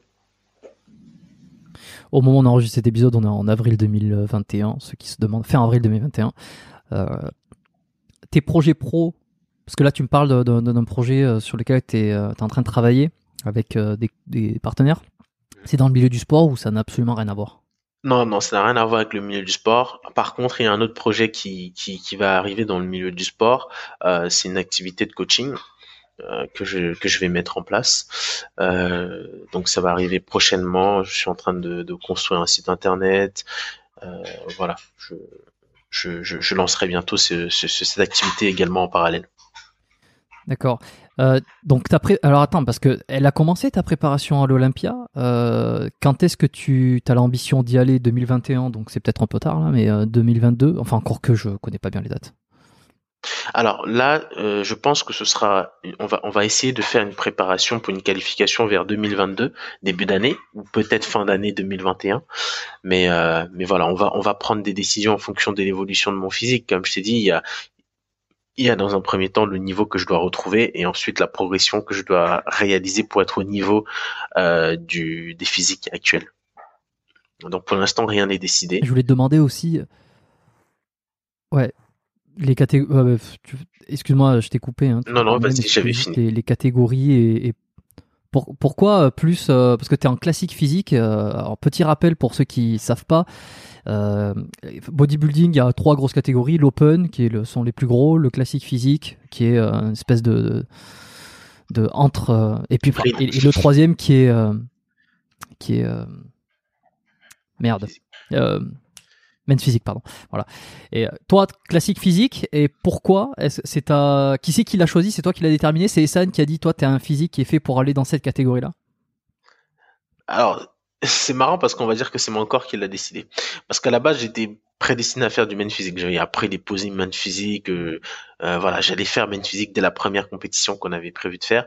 Ah, mais sauf que quand j'ai commencé à vraiment m'entraîner sérieusement, j'ai les jambes qui ont explosé. C'était fou. J'avais tellement progressé des jambes. Et bah, classique physique, la voie s'est dessinée. La ligne a continué à s'améliorer et ça s'est naturellement euh, fait. C'était du classique physique. C'était une évidence. C'était une évidence. Mais parce que, est-ce qu'on peut dire que les men's physiques sont des personnes qui, euh, par défaut, n'ont pas de jambes? C'est alors il n'y a pas que ça. Il y a, le le fait d'avoir une taille fine, d'avoir les épaules larges, mais bon, en même temps, euh, c'est un peu le cas aussi des classiques, j'imagine, de, tout bodybuilder, c'est d'avoir cette taille un petit peu évasée. Et euh, pourquoi Est-ce que si tu n'avais pas développé des jambes, tu serais allé en, en, men's physique, par exemple?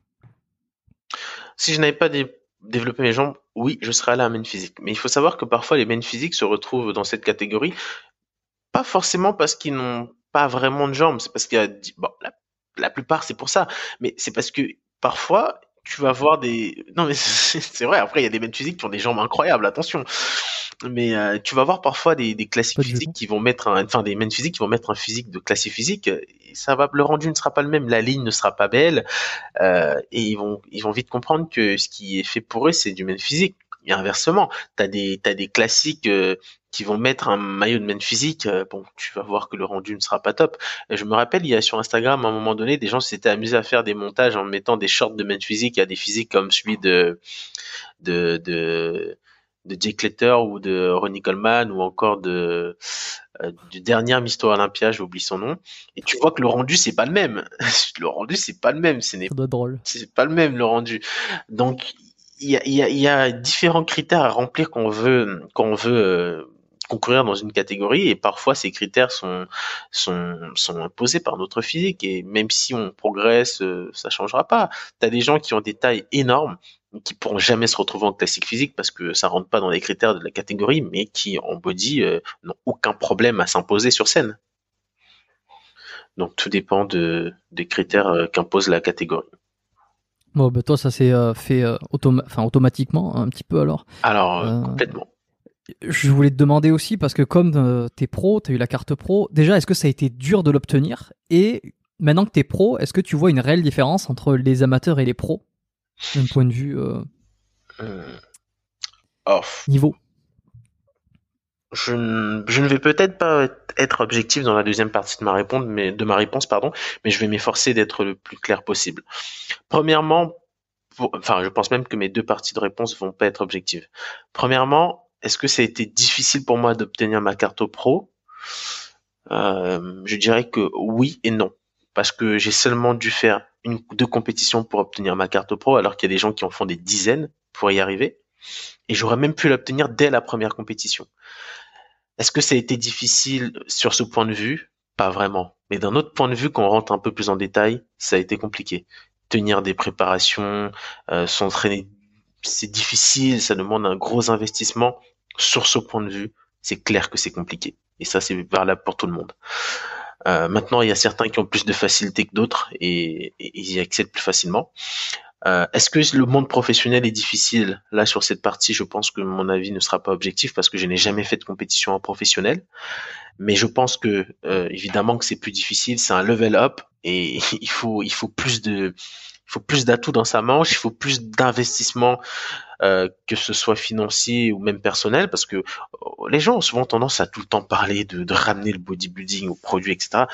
Mais quand tu dois voyager, quand tu dois changer de garde-robe, quand tu dois quand tu dois adapter ton quotidien en fonction de ton évolution physique, il y a tous ces paramètres aussi qui te coûtent cher. Par exemple, moi, je m'habille exclusivement en chemise et en costume.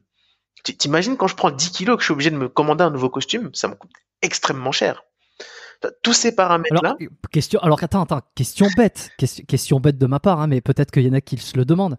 Euh, pourquoi choisir des, chemises et des, euh, costumes alors? Alors, tu vas me dire, mais oui, mais parce que j'aime ça. C'est, c'est, non, non, mais c'est pas, c'est pas une, il y, a, pas de jugement de valeur ou quoi. Hein. C'est, vraiment une question que je me pose parce que je me l'étais noté. C'est comment on s'habille justement quand on change régulièrement de gabarit, quand on sèche, on gros, enfin, on prend de la masse, etc. Et, pourquoi euh, la passion pour les chemises en fait l'emporte par rapport aux, conséquences derrière euh, qui, euh, de changement qu'il va y avoir, si, je comprends bien? Alors, tu sais, une passion, c'est un peu une pente naturelle que tu, à laquelle tu ne peux pas résister. C'est, une force qui, t'absorbe. Hein, si je devais faire le parallèle, c'est un peu comme le côté obscur dans Star Wars, auquel quand tu succombes, tu ne résistes plus. T'es, t'es, une attraction tellement forte que tu n'arrives pas à t'en défaire. Euh, si tu veux, moi je, je suis beaucoup passionné par l'élégance masculine, j'adore ça. Et avant ça, avant de découvrir ce milieu, j'avais essayé différents styles vestimentaires et ça ne me convenait pas. Et, euh, et finalement, quand j'ai quand j'ai essayé les costumes et les, chemises, tout ça, euh, waouh, c'était c'était magnifique, ça m'allait tellement bien et je, et je me plaisais dans ce style vestimentaire. Euh, bah pourquoi persister? Parce que maintenant, je peux me le permettre. Mon physique n'est pas encore, euh, comment dire, n'est pas encore euh, euh, complètement à l'opposition de ce que j'aimerais avoir comme rendu dans un costume. Donc pour l'instant, je me permets de, de, continuer à le faire. Des chemises parce que euh, déjà professionnellement parlant, c'est un dress code dans mon milieu. Et, et, et d'un autre côté, surtout pour ça, parce que je suis, j'adore les chemises, j'aime beaucoup ça. C'est principalement mon style vestimentaire. Et euh, et c'est aussi une manière de cacher mon identité euh, de bodybuilder tu sais, quand t'es bodybuilder, c'est une passion, c'est une identité qui... Oui, de contrecarrer. Voilà, c'est une identité que tu portes à la peau et que tu ne peux pas t'en défaire. Tu vois, par, parfois, tu peux être, je vais dire une connerie, tu peux, je sais pas, tu... Euh, qu'est-ce que je peux dire comme, euh, comme bêtise? Tu, tu peux être, par exemple, euh, passionné par du ping-pong, par exemple, ça va pas se lire sur ton visage. Moi, je suis bodybuilder, quand je rentre dans une pièce, je suis remarquable. Je ne me fais pas remarquer, mais tout le monde se stoppe pour me regarder. Et ça, c'est, ça m'embêtait vraiment, parce que je passais pour une bête de foire, les commentaires à gauche à droite euh, quand, quand, quand je suis dans le métro ou quand je rentre dans une pièce ou dans un restaurant. Justement, continuer avec ce, style vestimentaire, c'était une, c'était une manière, voilà, de, de, de, de, cacher un peu cette identité que, que, que j'affectionne hein, euh, quand même, mais, mais que je ne, je ne veux pas juste passer pour une bête de foire. Voilà, c'était aussi, c'est aussi une manière vraiment de, de protéger cette identité. Mais parce que tu as l'impression que les gens te jugent négativement euh, parce que tu es, trop balèze, tu as l'impression que les gens pensent que tu es que que t'es bête en fait. tu, oh. penses que les gens se disent ça et donc c'est pour cette raison. En fait, euh, moi je me pose la question, c'est pour quelle raison tu te sentais jugé négativement? Est-ce qu'il y a un truc derrière? Parce que moi, euh, c'est pas mon cas. J'ai pas un gros physique, mais j'imagine que si j'avais 20 kilos de plus, ça me dérangerait pas du tout quand on me regarde. euh, tu vois, c'est, je pense que c'est quelle perception tu as de ce que, de comment les gens te voient en fait? Ou alors peut-être que tu as des exemples t'ont tout simplement dit, euh, Hmm.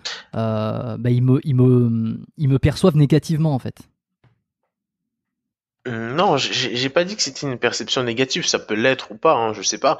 Mais, mais justement, moi, je suis quelqu'un d'assez discret, tu vois. Je, je n'aime pas qu'on- qu'il y a tous les regards braqués sur moi quand je rentre dans une pièce, par exemple, parce que c'est invariablement ce qui se passe. Quand je rentre dans une pièce, ah, tout stop et tu vois, tous les regards sont braqués pour moi et c'est assez, euh, c'est assez, euh, c'est assez désagréable. euh, pas que, il y a des avis négatifs, euh, euh, comme ça peut arriver sur les réseaux et tout. Bon, ça, à la limite, c'est humain, je m'en fous, quoi. C'est pas, c'est pas très important.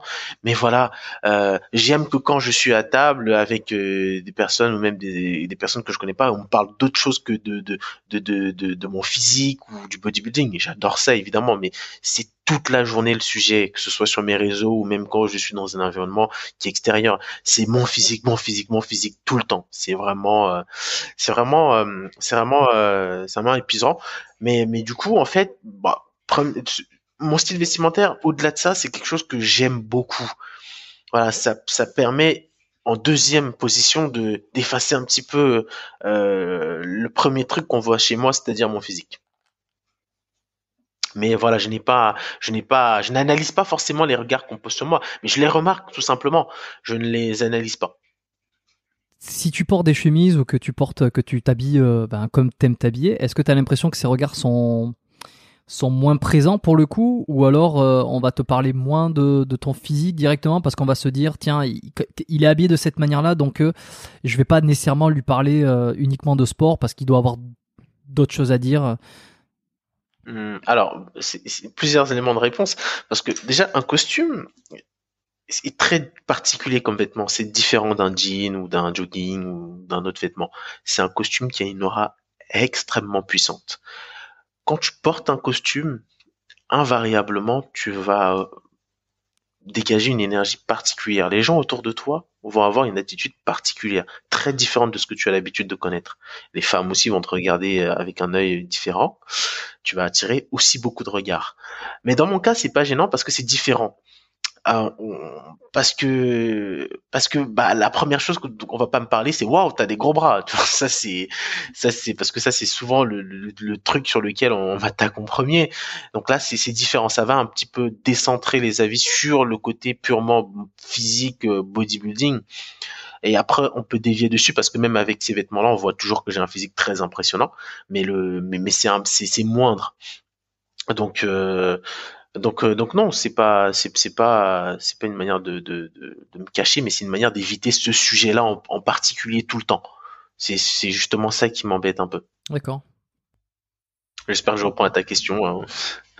Non si si ça, non non ça répond à ma question mais de toute façon il n'y a pas euh, il y a pas de bonne de mauvaise réponse il y a pas de c'est juste on discute moi je suis curieux je te pose je te je te demande un petit peu et puis et puis ça permet de comprendre un peu mieux le truc parce que je pense qu'aussi euh, on euh, là derrière nos écouteurs derrière euh, derrière l'application de podcast euh, on ima- on n'imagine pas nécessairement ce que c'est que d'être aussi euh, d'être aussi balèze tu vois dans un sens Euh, et d'ailleurs t'as pas du mal à t'habiller à trouver à ta taille. Et, Ah, et alors oui, bah, ça, ça revient à ce que je disais tout à l'heure, au petit truc, c'est que quand tu changes de gabarit, il y a quand même une frustration de devoir changer sa garde-robe, quoi. Ah la frustration, elle est, elle est énorme, mais ça c'est pour des, ça c'est, ça c'est quand t'es, quand t'es débutant, quand tu ne sais pas gérer. quand tu as un peu plus d'expérience comme moi, tu sais comment gérer. Alors, premièrement, je fais tous mes vêtements sur mesure. Bon, c'est un peu un abus de langage, c'est de la demi-mesure. J'ai qu'un seul costume vraiment sur mesure. Euh, donc, c'est-à-dire qu'on prend un modèle et on fait avec tes mesures. Et moi, j'ai souvent tendance à donner de l'aisance. C'est-à-dire que je vais, par exemple, je sais sur les jambes, je vais faire deux pantalons. Je vais faire un pantalon sur le moment avec juste un peu plus d'aisance et qui m'aille bien. Et le deuxième pantalon, je vais lui donner beaucoup plus d'aisance pour justement anticiper une prise de muscle. Et au moment où je prends du muscle, je peux retoucher ce pantalon pour soit le faire augmenter en- au niveau de la largeur, etc., ou le faire rétrécir, enfin, faire rétrécir, ou, ou diminuer euh, la largeur du pantalon en fonction de la variation de poids que je vais avoir. Donc, c'est très important. Pareil pour mes chemises, c'est fait sur mesure, je donne de l'aisance, et s'il y a besoin de retoucher pour euh, que ce soit en adéquation avec mon physique du moment, ça se fait également. Et là où ça devient difficile, bah, c'est les costumes et les, les, les, blazers et les, euh, et, et les manteaux. C'est un peu plus compliqué parce que bah, tout le temps, euh, il faut il faut, faut faire des retouches et évidemment c'est ça coûte cher et ça devient très vite euh, onéreux comme activité, onéreuse pardon comme activité. Donc du coup, ce que je fais, c'est très simple. Je prends tout simplement deux ou un costume avec plusieurs chemises et à chaque fois je les fais retoucher et je les fais euh, et je les fais au physique du moment. Mais quand le physique devient trop impressionnant, bah je suis obligé d'abandonner le le mon, style vestimentaire et, bah, et mettre des choses en adéquation, des jeans, euh, plus des jogging, etc.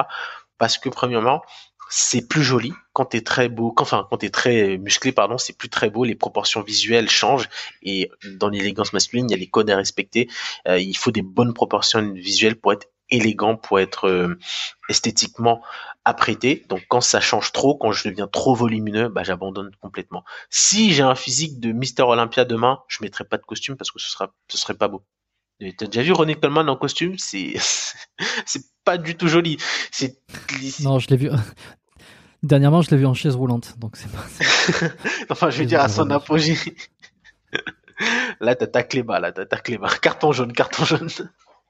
Non, non, non, je sais, je sais, mais c'est, j'ai un respect euh, monumental pour lui. Euh, il y a, c'est pas, c'est, c'est de mauvais goût. Bon, euh, Ronnie Coleman. Voilà, donc... Mais et toi, si tu veux faire, si tu veux faire Olympia, bon, tu vas peut-être pas prétendre aller jusqu'à son physique parce que lui, il était dans la catégorie Open, donc qui sont les plus gros. Euh, mais si tu fais Olympia en, en classique physique, tu vas déjà avoir, enfin, tu vises quand même un énorme physique euh, est-ce que euh, tu, tu, sais, tu sais si tu vas devoir renoncer au costume euh, lorsque tu vas avoir ce physique-là? Oh oui, je vais, je vais devoir y renoncer. Hein. Je suis préparé à, ça de toute façon. Parce que, comme je t'ai dit, il y a des proportions visuelles à respecter et quand, et quand tu déroges à cette règle, crois-moi, niveau élégance, c'est pas top. Hmm. Tout à l'heure, tu m'as dit que tu avais écouté avais écouté un peu le, podcast que j'avais fait avec Rob. Rob qui est monté là bah, énormément sur les réseaux, sur YouTube euh, pour ses vidéos. Euh, bon, voilà, moi je lui. Euh, c'est un super, épisode que j'avais fait avec lui. on avait traité de son parcours. C'est vrai que lui, il a donc vraiment ce truc sur les produits. Il parle énormément de produits. C'en est fait un peu son cheval de bataille, tu vois. alors, beaucoup de prévention aussi. J'invite tout le monde à qui, qui n'ont pas écouté l'épisode avec Rob d'aller l'écouter, qui est vraiment qui est intéressant. Enfin, bref. Et alors tout ça, ça a mené, je sais pas si il en fait, non, il a fait pas partie, mais euh, ça a amené à un truc qui, euh, toi, t'as déclenché l'envie de faire une vidéo YouTube qui était euh, en fait la chasse aux dopés, etc. Et j'aimerais que tu me dises quel est ton avis là-dessus, un peu grosso modo?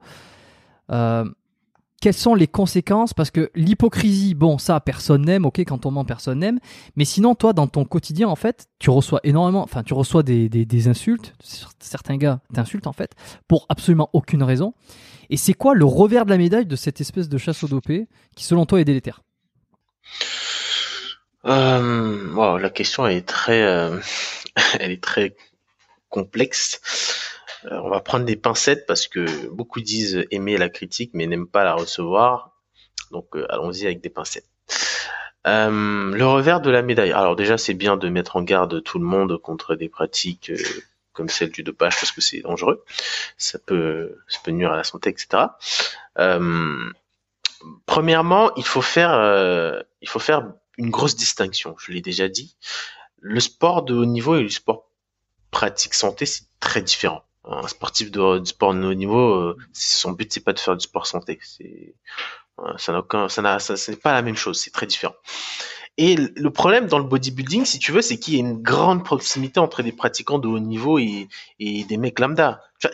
Il y a des mecs qui vont créer une rivalité entre lui, entre nous deux, de la simple, pour la simple raison qu'on pratique le même sport. Mais ce qu'ils ne comprennent pas, c'est que moi, je suis un compétiteur, et de ce fait, déjà, il y a, une grande différence entre nous deux, de par la pratique, tout simplement. Et toi qui es un pratiquant lambda, tu vas pas te comparer à moi, ça, ça ça n'a, ça n'a aucun intérêt. Et c'est pour ça, pour moi, si tu veux, qu'il y a cette fameuse, euh, cette fameuse cabale euh, chasse au dopé, comme je l'ai nommé, parce que les gens on arrive à perdre l'essence des réalités. C'est tellement devenu le sujet sur la toile que les gens n'arrivent plus à... Les gens ont une aversion contre l'effort. Les gens n'ont plus le goût de l'effort. Tu vas voir un mec, hein, je parle pas personnellement de mon cas, euh, je vais te donner un exemple sur Twitter, il y a un mec qui a posté, une transformation sur un an, il a perdu du poids, il a pris un peu de muscle, les gens, il arrive, ouais, il est dopé. C'est-à-dire que les gars, ils te disent, en seulement, je cite une phrase que j'ai lue, il dit, en seulement 12 mois, il n'a pas pu atteindre ce résultat en seulement 12 mois. On parle de un an quand même. On parle pas de trois mois, on parle pas de six mois. On parle de quelqu'un qui a qui s'est appliqué une discipline pendant un an, qui a travaillé et qui a atteint un physique. Et toi, tu viens euh, lui cracher ça à la gueule parce que c'est devenu monnaie courante de, de tenir ce genre de propos. C'est-à-dire que maintenant, les gens, ils ne comprennent. En fait, pour les gens, on est devenu, on est, on est dans une société où les gens pensent que tout est accessible facilement quand t'as, quand des outils comme ceux du dopage, et ils, remettent en cause le travail de tout le monde, absolument tout le monde. C'est-à-dire qu'ils n'ont plus aucune forme de, lucidité et ils vont tout mélanger. C'est ça en fait le revers de la médaille, c'est-à-dire que les gens n'ont plus, euh, ont développé une aversion contre l'effort. C'est-à-dire que tu vas voir un mec, euh, tout ce qui est plus lambda possible, il va avoir juste un peu d'abdos et une petite veine qui va sortir parce qu'il a progressé en musculation et tu vas et tu vas voir euh, tout le monde en commentaire de sa photo quand il va faire une petite transformation dire ouais il est dopé etc. Alors que ces gens-là, ils ne savent même pas pourquoi sa veine a gonflé en fait. Ils sont dans l'incapacité de comprendre l'effort, mais de l'expliquer. Parce que si tu commences la musculation tu vas t'entraîner, tu vas avoir beaucoup de congestion. Et la congestion, ça fait quoi? Ça fait grossir des veines parce qu'il y a un afflux sanguin dans le muscle que tu travailles. Et plus et plus tu vas le contracter, ce muscle, plus le sang va rester. C'est ce qui fait gonfler les veines en fait. Et donc c'est normal que tes veines apparaissent quand tu progresses en musculation. C'est un exemple un peu bateau, mais tu vois, ces gens-là n'ont même pas la présence d'esprit de penser à tout ce que je viens de te dire. Et dès qu'ils vont voir un mec euh, avec le physique le plus banal possible, mais qui est un peu séché et qui a une petite veine qui apparaît, oh lui il est dopé c'est ça le revers de la médaille, c'est-à-dire que on perd le sens des réalités, on n'a plus le goût de l'effort, on ne sait plus reconnaître le travail des gens et on crée de l'antagonisme tout le temps. Et alors que finalement, on est tous dans le même bateau, on doit tous œuvrer pour redonner une bonne image à notre sport et éviter de passer pour des abrutis. Parce que moi, quand je vois ces mecs euh, euh, tout le temps gueuler euh, euh, pour des trucs stupides, et ben moi finalement je me dis quelque part euh, peut-être que la caricature du mec qui soulève des poids et qui n'a rien dans la tête est peut-être vraie parce que ça m'est déjà arrivé et je suis désolé de le dire d'avoir des pères de famille m'envoyer un message pour m'insulter. Enfin je veux dire euh, quelle est ton éducation? Quelle éducation tu as reçue pour ne pas simplement t'interroger ou tout simplement venir avec bah, une bonne énergie, discuter, parler? Et moi, les gens qui me connaissent, qui parlent en privé avec moi, je, prends souvent mon temps pour expliquer aux jeunes ou à tous ceux qui me posent des questions euh, euh, ce que je fais, euh, pourquoi je fais du bodybuilding. Je parle, il y a beaucoup de jeunes qui, qui ont 17 ans et ça, ils me disent ouais, je vais faire de la compétition, c'est mon objectif. Je leur dis, ta priorité, c'est d'abord tes études. C'est ça la priorité, c'est ça ton vrai objectif aujourd'hui. Et si tu m'envoies un message, tu veux discuter, là on parlera. Mais quand tu m'envoies un message pour m'insulter, bon, où est l'intérêt? Non seulement tu passes pour un abruti, mais en plus tu n'as pas les réponses à tes questions. Donc voilà le revers de la médaille, c'est-à-dire qu'on ne peut plus échanger, on ne peut plus discuter, on ne peut plus apprendre. On est toujours en conflit. Et tu vois, là, où je pense que c'est hyper intéressant ce que tu dis, c'est sur le côté, euh, on est, enfin, quand je dis on, le bodybuilding, la musculation est un des rares sports où euh, les amateurs et les pros se côtoient, euh, peuvent se côtoyer physiquement dans une salle, et en même temps se côtoient spirituellement dans un sens. C'est que on s'identifie. Je, je, pense hein, que un, quelqu'un qui fait de la musculation s'identifie beaucoup plus facilement à quelqu'un comme toi sur les réseaux que un nageur amateur s'identifierait à un nageur pro. Je pense que y a, alors peut-être que l'avènement du fitness, l'avènement de tout ça, Instagram, etc., fait que euh, c'est comme si on était tous dans le même monde, mais qu'effectivement, comme tu le dis, en fait, il y a les pros, euh, ceux qui font de la compétition, et en fait qui ont, bah, qui ont euh, certains sacrifices, certains de voir. Et puis les autres euh, qui euh, sont juste des mecs normaux, qui font autre chose à côté, qui font de la musculation, ou alors qui sont jeunes et, et, et en fait, c'est c'est pas c'est comme si c'est pas le même sport, mais on le fait tous au même endroit et un petit peu avec le même mindset, tu vois. Et je pense que c'est cette confusion qui fait que on va se comparer un pro et qu'on en vient à se dire ouais, bah, voilà t'as envoyé peut-être des messages haineux alors qu'il n'y a, pas il y a pas cette distance qu'il devrait y avoir hein. cette personne est un pro en fait donc je n'ai pas à la je n'ai pas la juger comme si c'était moi qui le faisais en fait je sais pas si ça me je sais pas si je suis clair dans les propos que que je dis moi, c'est assez, clair. Et pour, et pour euh, rebondir sur ce que tu dis, c'est vrai que, comme j'ai dit, il y a une grande proximité entre les côtés amateurs et le côté euh, professionnel. Et les gens arrivent facilement à se comparer à eux et, se mettre au même niveau qu'un professionnel alors qu'il n'y a pas à le faire. Hein. Je, vais reprendre l'exemple que j'ai donné dans la vidéo. Euh, un, mec qui, qui, joue tous les dimanches au City Stade à côté de chez lui va jamais se comparer à Lionel Messi. tu vois tout de suite la différence. Oui, non mais c'est ça. Et c'est aussi parce que le, le, le, bodybuilding n'est pas un sport reconnu où il n'y a pas un gros engouement, un gros engouement autour de ce sport. C'est-à-dire que quand tu deviens professionnel, ça ne marque pas une rupture avec ta vie de, pratiquant, enfin d'amateur et de pratiquant. Alors que quand tu deviens professionnel dans le monde du sport ou du, du, football, de l'athlétisme ou autre, il y a une réelle rupture avec le grand public. Alors que là, non, mm. elle est, elle est mm. pas vraiment. Cette rupture-là, elle n'existe pas. Au contraire, la proximité, elle est encore plus forte. Ouais, complètement. Et aussi, c'est peut-être l'un des rares sports où les amateurs euh, utilisent autant euh, des produits illicites, pour ne pas les nommer. Donc parce que je suis pas sûr qu'un passionné de foot euh, utilise ou un passionné de vélo amateur, j'entends bien. Je ne suis pas sûr qu'il utilise de l'EPO pour ses balades le week-end. Tu vois? Alors que dites, dites, dites, commentez, réagissez. Hein, je veux dire euh, si vous faites du vélo et que vous prenez de l'EPO alors que vous n'êtes pas pro, dites-le, peut-être que je me trompe. Mais j'ai l'impression qu'en musculation, en bodybuilding, c'est un des rares sports où quand on est amateur, qu'il n'y a aucune, il y a aucun objectif, soit de compétition, il y a autant de personnes qui euh, utilisent les mêmes produits que, que prennent les pros. Euh, je pense que c'est une question à laquelle moi je n'aurais pas la réponse, qui relève, qui, qui dépasse même le, notre petite approche du, du, bodybuilding. On est, on est même sur, euh, on est sur de la psychologie. Et je pense qu'il y, y, a une réponse plus profonde à à, apporter que moi je n'ai pas. Euh, donc pourquoi? Je ne sais pas.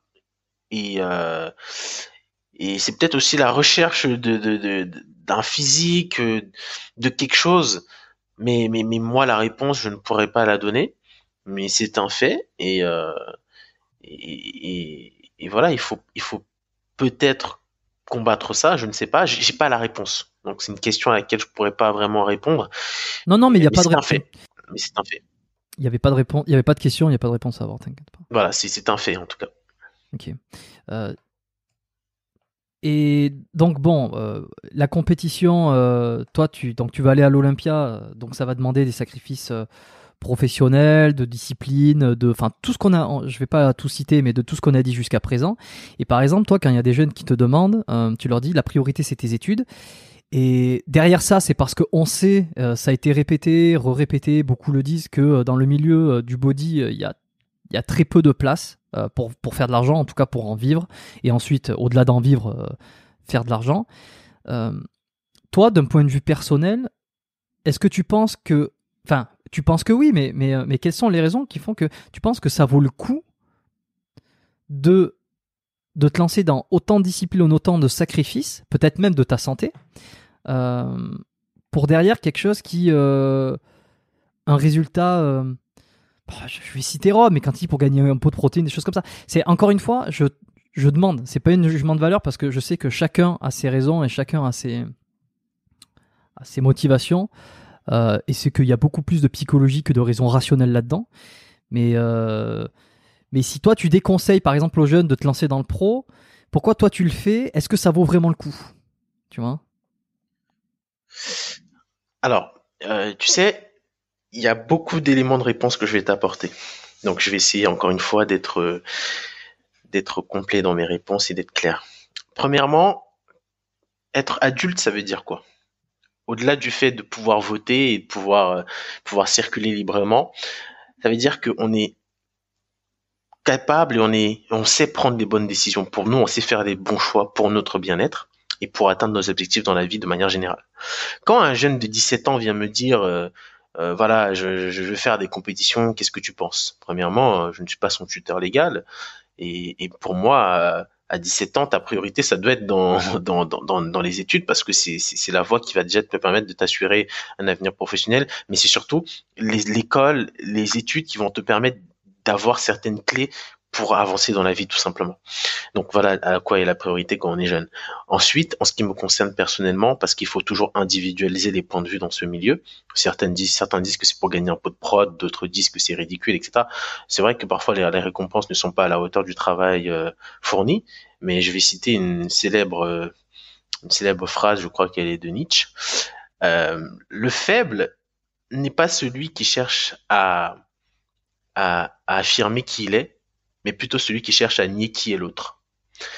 Et je pense que la morale a été inventée par les faibles. La morale, c'est l'outil du faible pour rétablir le rapport de force dans une société. Parce que si la morale et l'éthique n'existaient pas, tu serais d'accord avec moi que le fort n'hésiterait pas une seule seconde à écraser le faible pour prendre sa place. On est bien d'accord. Donc, mm-hmm.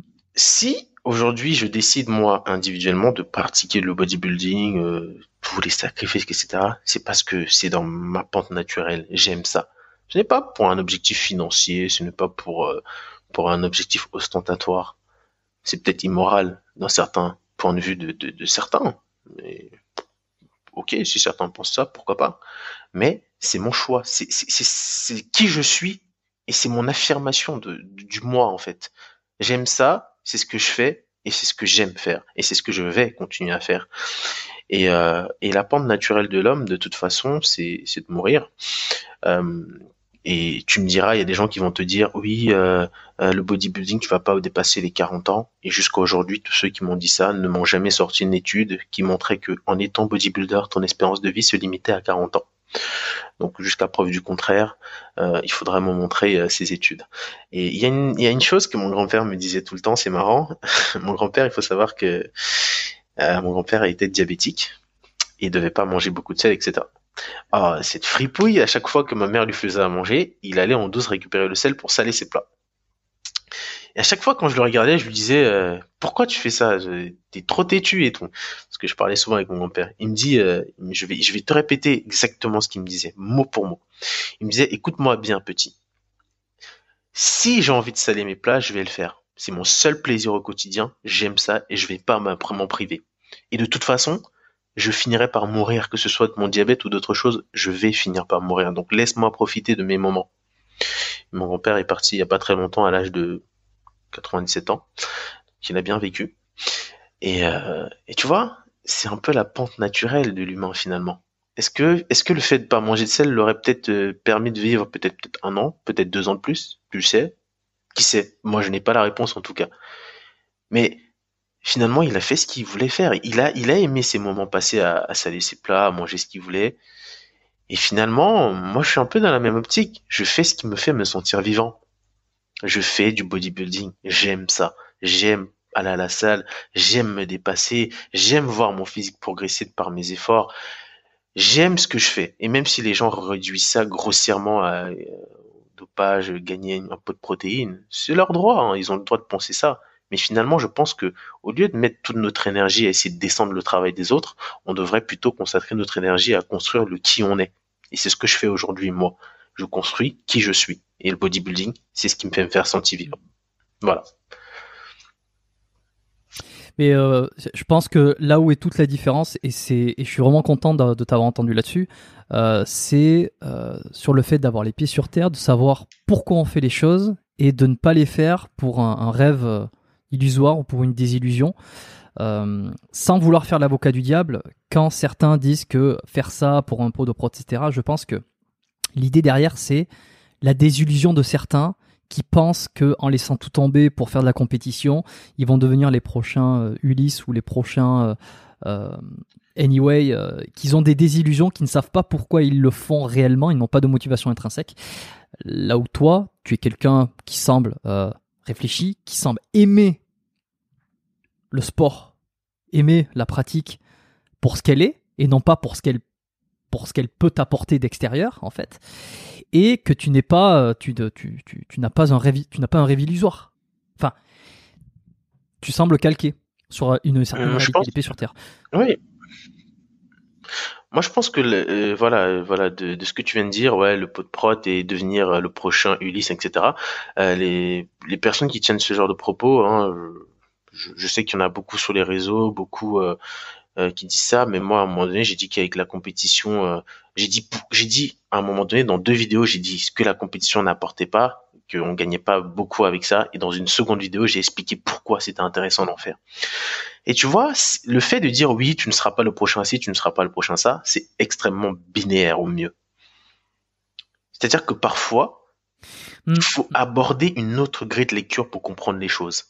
On n'a pas forcément. Si toi t'as pas réussi, ça ne veut pas dire qu'un autre va pas réussir. Ne nous basons pas toujours sur notre espérance sociale de la vie pour définir des vérités générales. C'est trop binaire comme pensée. Ce que je veux dire par là, c'est que quand tu as un objectif, que ce soit professionnel dans le monde du bodybuilding ou dans un autre, c'est pareil dans tous les domaines. C'est ton travail, c'est ça qui va faire la différence. C'est la pugnacité que tu vas mettre dans cet objectif qui va faire la différence. Euh, tu, tu veux devenir footballeur aujourd'hui, tu penses que tu es le seul sur la terre à vouloir devenir footballeur pro? Il y en a des milliers comme toi. Il y en a des centaines comme toi, des peut-être même plus doués. Qu'est-ce qui va faire la différence? Les opportunités, il y en aura, mais qu'est-ce qui fera la différence? Peut-être ton travail, ton acharnement, ta personnalité. C'est en fait, il faut tirer son épingle du jeu. C'est comme ça partout. Quand tu vas passer un entretien pour un emploi, t'es pas le seul. Il y en a des dizaines qui sont passés avant toi. Qu'est-ce qui fera la différence? C'est encore une fois, c'est toi et c'est toi seul. C'est toi et ce que tu vas apporter. Et, et c'est comme ça partout, que ce soit dans le monde du bodybuilding, euh, c'est partout pareil. Donc le fait de dire qu'il faut pas se bercer d'illusions, etc., c'est binaire. Évidemment qu'il ne faut pas rêver euh, euh, euh, trop trop grand. Je veux dire, c'est bien de rêver grand, mais c'est bien aussi d'avoir les pieds sur terre. Avoir un objectif, un rêve, pardon. Avoir un rêve, c'est avoir des objectifs. Ce sont des objectifs que tu vas emboîter et qui vont te permettre justement d'atteindre ton rêve. Euh, honnêtement, euh, je, je, pour moi, et en toute franchise, si tu as le potentiel, si tu as une génétique, parce qu'encore on reste dans le, on reste dans le monde de la musculation, euh, qu'est-ce qui peut t'empêcher de rêver d'être le prochain Mister Olympia? Pourquoi ce rêve ne serait permis qu'aux autres qui sont étrangers à notre condition d'Européens? C'est la question que je me pose parce que il y a une différence de traitement entre les athlètes européens et les athlètes américains. Eux, ils ont le droit de rêver grand et pas nous. Dès que tu rêves grand, on te rabaisse, on te dit que tu es arrogant, on te dit que tu n'y arriveras pas, jusqu'au jour où tu commences à réaliser, à atteindre des objectifs qui fait comprendre aux autres que tu peux atteindre ton objectif. Et là, ça se transforme en jalousie. C'est ça que je comprends pas en fait. Il faut à un moment donné ne pas être binaire. Il faut à un moment donné se dire, voilà, lui, il a peut-être le potentiel d'y arriver au lieu de, de, de, de, tout le temps donner de la force aux étrangers, bah, encourageons-le lui. Ne lui mettons pas les bâtons dans les roues, donnons-lui de la force pour qu'il y arrive. Il y aura des difficultés, mais si on lui envoie un peu de soutien, ça peut le faire. Moi, j'ai un gros privilège de recevoir des messages de motivation quand je suis en préparation. Il y a des mecs qui sont pas sur les réseaux, qui ne reçoivent aucun message de soutien. C'est des mecs qui sont dans leur diète, c'est extrêmement difficile. Il peut craquer ce mec-là, il y aura personne qui va lui envoyer un message pour lui dire allez courage mec, ça va le faire, tiens. Moi, je sais que j'ai un gros privilège quand je reçois tous ces messages de motivation parce que je sais qu'il y en a des centaines qui n'ont pas assez de chance. Et moi, ça me, et moi, ça ça, me fait un peu chier de, voir qu'on peut briser des rêves des gens comme ça. Non, évidemment que ça va être difficile. Et ça va être difficile, ça va être dur. Tu, peut-être que tu vas passer ton temps à échouer au départ, mais si tu as vraiment, parce qu'encore une fois, notre domaine est déterminé par la génétique, et même parfois, tu as des personnes qui tu penses qui n'ont pas une bonne génétique, mais quand ils commencent à progresser, euh, tu es choqué de voir à quel, point, à quel point ils peuvent aller loin. C'est toi et toi seul qui dois faire la différence, et c'est aussi simple que ça. Partout, c'est pareil. Par exemple, je vais te donner un exemple encore qui est hors du milieu de la musculation. Au lycée, j'étais très mauvais en termes de locution et en termes de syntaxe. C'était mauvais à tous les points. Mes profs m'ont souvent humilié pour ça. Mais aujourd'hui, je m'exprime dans un français encore un peu approximatif, mais qui est déjà assez correct euh, syntaxiquement parlant, euh, maintenant euh, c'est très bien. Je fais, je fais des, je fais des, des, des super travaux euh, rendus rédactionnels. je m'exprime plutôt bien. J'ai un timbre de voix qui est assez agréable à écouter parce que j'ai travaillé dessus. Je n'ai pas de mal à me, à me, à me féliciter sur ces, sur ces sujets-là parce que je sais d'où je pars. Je suis parti de quasiment zéro avec des problèmes d'élocution, avec des problèmes de syntaxe, et j'ai travaillé pour progresser. Et pourquoi ce serait différent dans un autre domaine? Pourquoi ce serait différent dans le monde de la musculation? Pourquoi ce serait différent dans ton travail?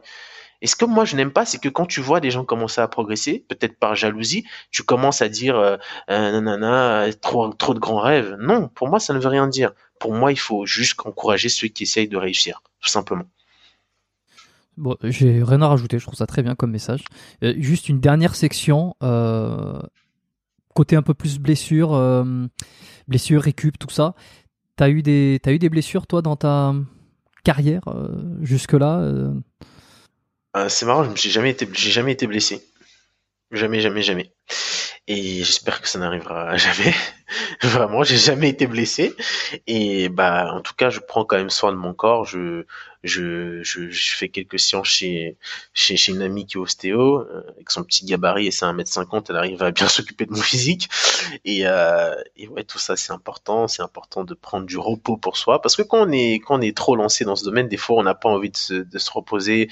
Je t'ai dit, c'est un peu une sorte de drogue. Tu as besoin de ta dose quotidienne, mais parfois, je m'astreins à me reposer. Je m'astreins aussi à avoir une stabilité émotionnelle. Très important, encore une fois, pas seulement dans le monde de la musculation. Alors, t'as encore euh, des gens qui vont te dire, ah oui, mais quand t'es compétiteur, t'es dépressif et tout. Franchement, jamais été dépressif, jamais été particulièrement colérique. Euh, encore une fois, c'est des choses qu'on ne doit pas faire en faire des vérités générales. C'est trop. Ce sport est tellement individuel qu'on doit individualiser chaque paramètre. C'est important. Et bah du coup, moi, je fais toujours en sorte d'avoir un peu de temps pour moi parce que c'est important. Au-delà du monde du, du sport, euh, je pense que quand, tu fais autant de choses que moi à ma petite échelle, euh, ça peut jouer aussi sur tes, concentrations à l'entraînement la phase de concentration à l'entraînement, c'est très important. Il suffit juste d'être sorti de son entraînement euh, parce que tu as pensé à un truc qui te déstabilise. Tu peux soulever une charge, la relâcher, te blesser bêtement. Donc il faut, essayer d'être dans un environnement qui nous permette d'éviter la blessure, de récupérer et de préserver notre physique. Ok, donc tu consultes un petit peu. Combien de, combien de fois par an, par exemple, euh, qu'est-ce qu'on te dit, les, thérapeutes que tu as vus, euh, ostéo, kiné, ils te disent des choses spécifiques sur toi? Alors, Des choses ou des tensions qui reviennent régulièrement ou des... Euh, à un moment donné, j'avais, j'avais le bassin un peu désaxé. donc, on a bossé dessus. Bon, ce qui revient, c'est que j'ai des muscles souples. Bon, on dirait pas comme ça, mais j'ai une assez bonne souplesse. et que finalement, je n'ai pas de, de, de, traumatisme que ce qu'on pourrait croire en fait, euh, en se disant que quand on fait de la musculation, on se bousille. Euh, pour, ben, pour exemple, une course, une change, un changement de direction entraîne plus de dommages au niveau de nos articulations qu'un squat avec une barre de 200 kg. Donc euh, finalement non, j'ai pas eu j'ai pas eu tant de, de, problèmes que ça et, et quand je fais mes mes, mes, mes rendez-vous chez chez les STO, j'ai j'ai quasiment rien. j'y vais en moyenne quatre fois par an mais euh, ça peut arriver que j'y aille sans, prévenir parce que j'ai parce que j'ai une douleur qui apparaît comme ça sans prévenir. Quel type d'approche tu préfères, toi euh, Les ostéos qui font craquer, euh, ceux qui sont un peu plus doux T'as as, quelqu'un qui te suit régulièrement T'as une approche qui te parle plus qu'une autre? Bah, c'est celle qui me suit actuellement. Elle a une approche qui me convient parfaitement parce que des premières mains, elle est beaucoup à l'écoute. C'est très très euh, très très bien. Et j'ai pas forcément les os qui craquent. Hein. Non, parfois quand elle appuie sur un point, ça peut arriver que j'ai une petite douleur euh, sur le moment, mais je vais pas avoir les os qui craquent ou ou, un truc comme ça. Non, euh, son approche, elle est elle est très bien. Euh, ça peut arriver qu'elle y aille un peu, fort et qu'on attend un craquement, mais la plupart du temps on n'entend rien. C'est, c'est très agréable et on fait toujours des diagnostics complets et il y a un bon suivi qui est fait. Hein. On a toujours une récap de ce qui est fait. Je pense qu'elle fait ça pour les sportifs principalement et on travaille beaucoup sur euh, sur euh, sur euh, sur certains mots. par exemple, j'avais un problème au niveau de la respiration. Je respirais, je, crois que je respirais avec mon ventre. Enfin, je, je respirais pas beaucoup avec mon ventre, tu vois.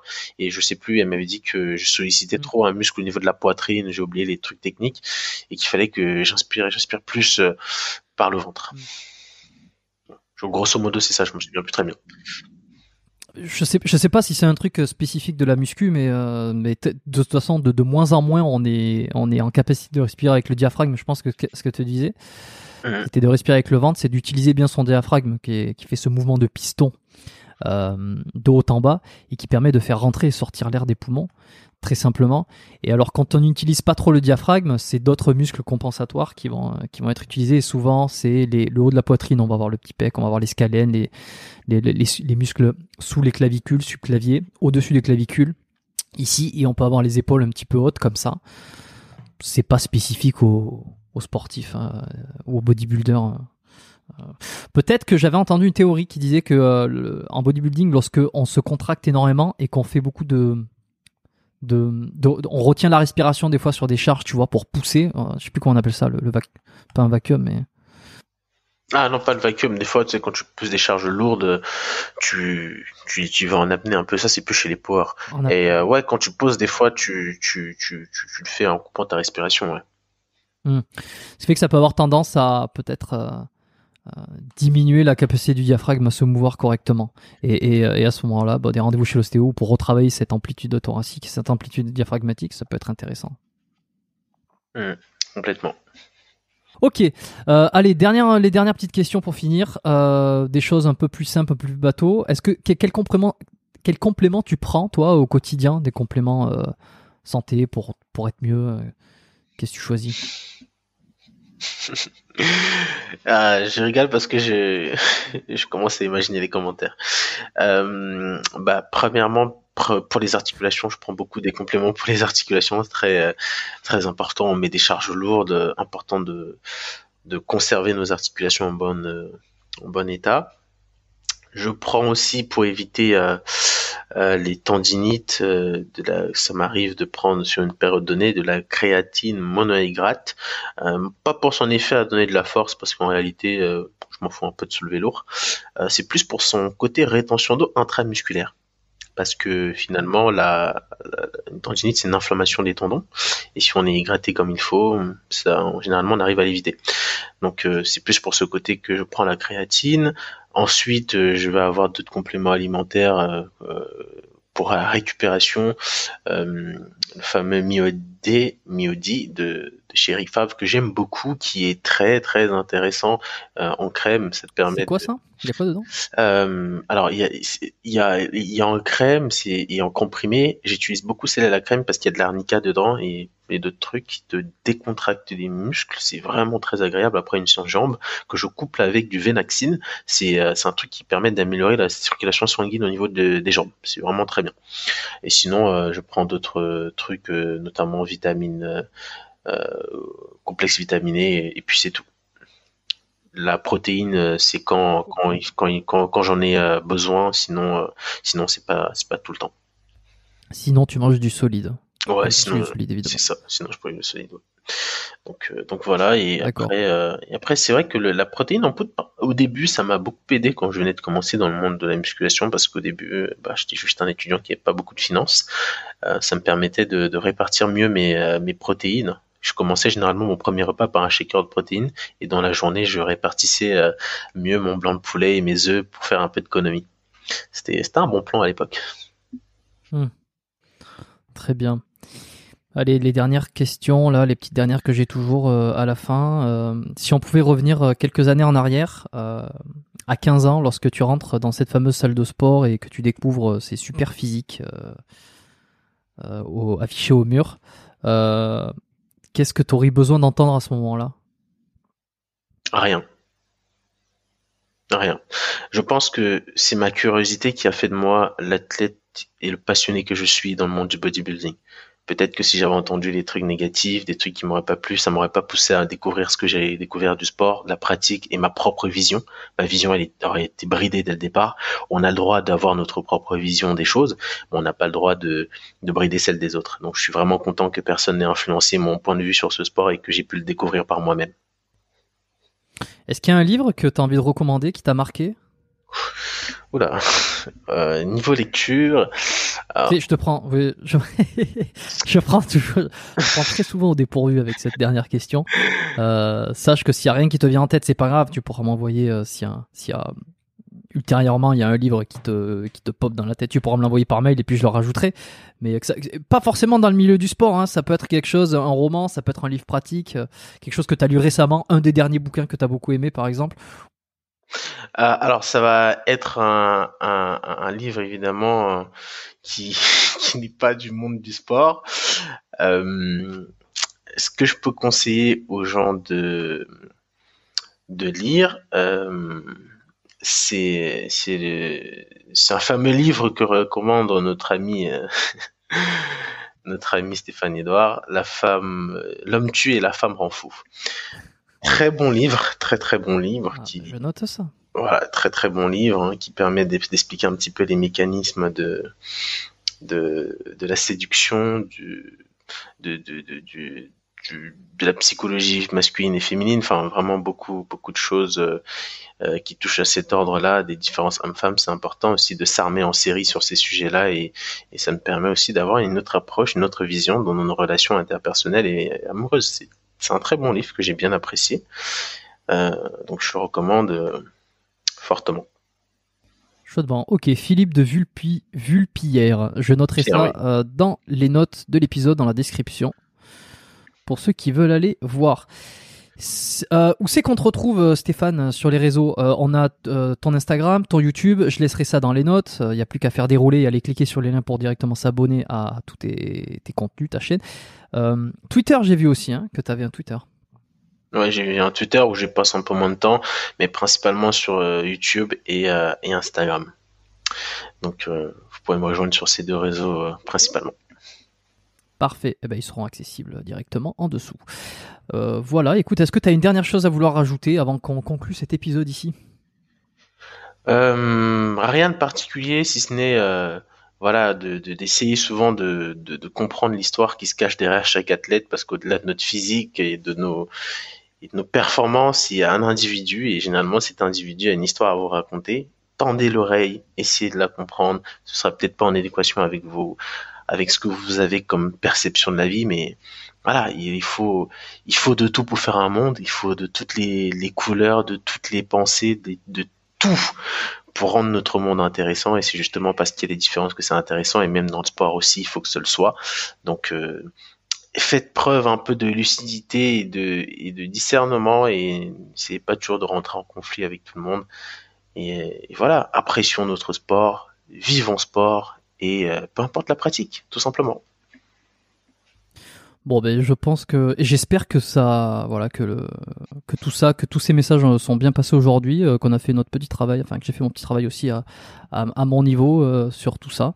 Ben, si vous avez apprécié cet épisode, vous savez ce qu'il reste à faire. Propager la bonne parole, mettez des notes sur Apple Podcast parce que c'est actuellement la seule plateforme qui permet de mettre des notes, il me semble. Donc euh, allez-y. Si vous écoutez ces épisodes sur euh, l'application par défaut de l'iPhone Apple Podcast, vous pouvez laisser un petit commentaire et donner votre avis sur cet épisode, sur l'émission.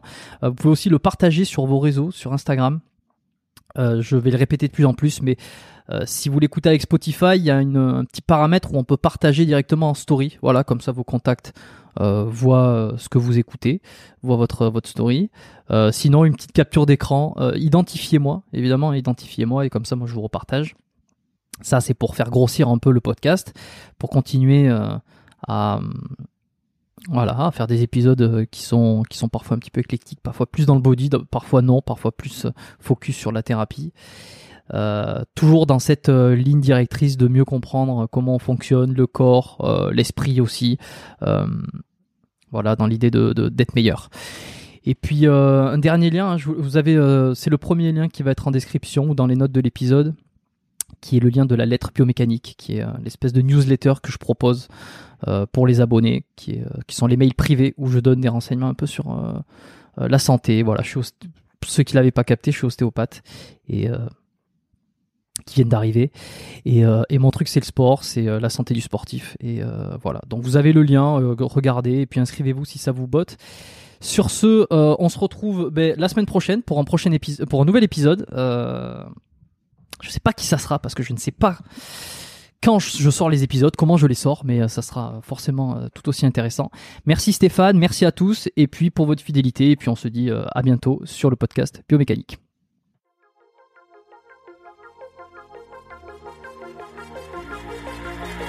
Merci d'avoir écouté cet épisode du podcast Biomécanique jusqu'au bout. Vous pouvez l'envoyer à deux de vos amis ou le partager sur vos réseaux sociaux. Merci également de lui mettre une note de 5 étoiles avec un petit commentaire sympa. C'est ce qui me permet de mieux ressortir dans les classements. Laissez-moi votre email sur biomécaniquepodcast.com slash lettres et je vous enverrai l'épisode de la semaine ainsi que la lettre biomécanique une fois par mois où je vous partage mes meilleurs conseils et recommandations. Vous avez écouté le podcast Biomécanique. Je suis Jérôme Cazerolle et je vous dis à très bientôt.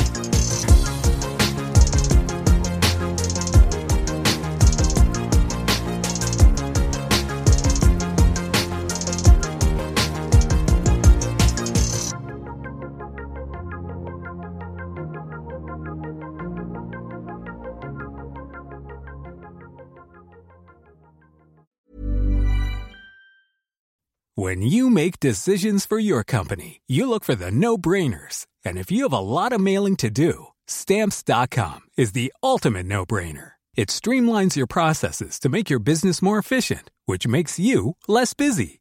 Mail checks, invoices, legal documents, and everything you need to keep your business running with stamps.com.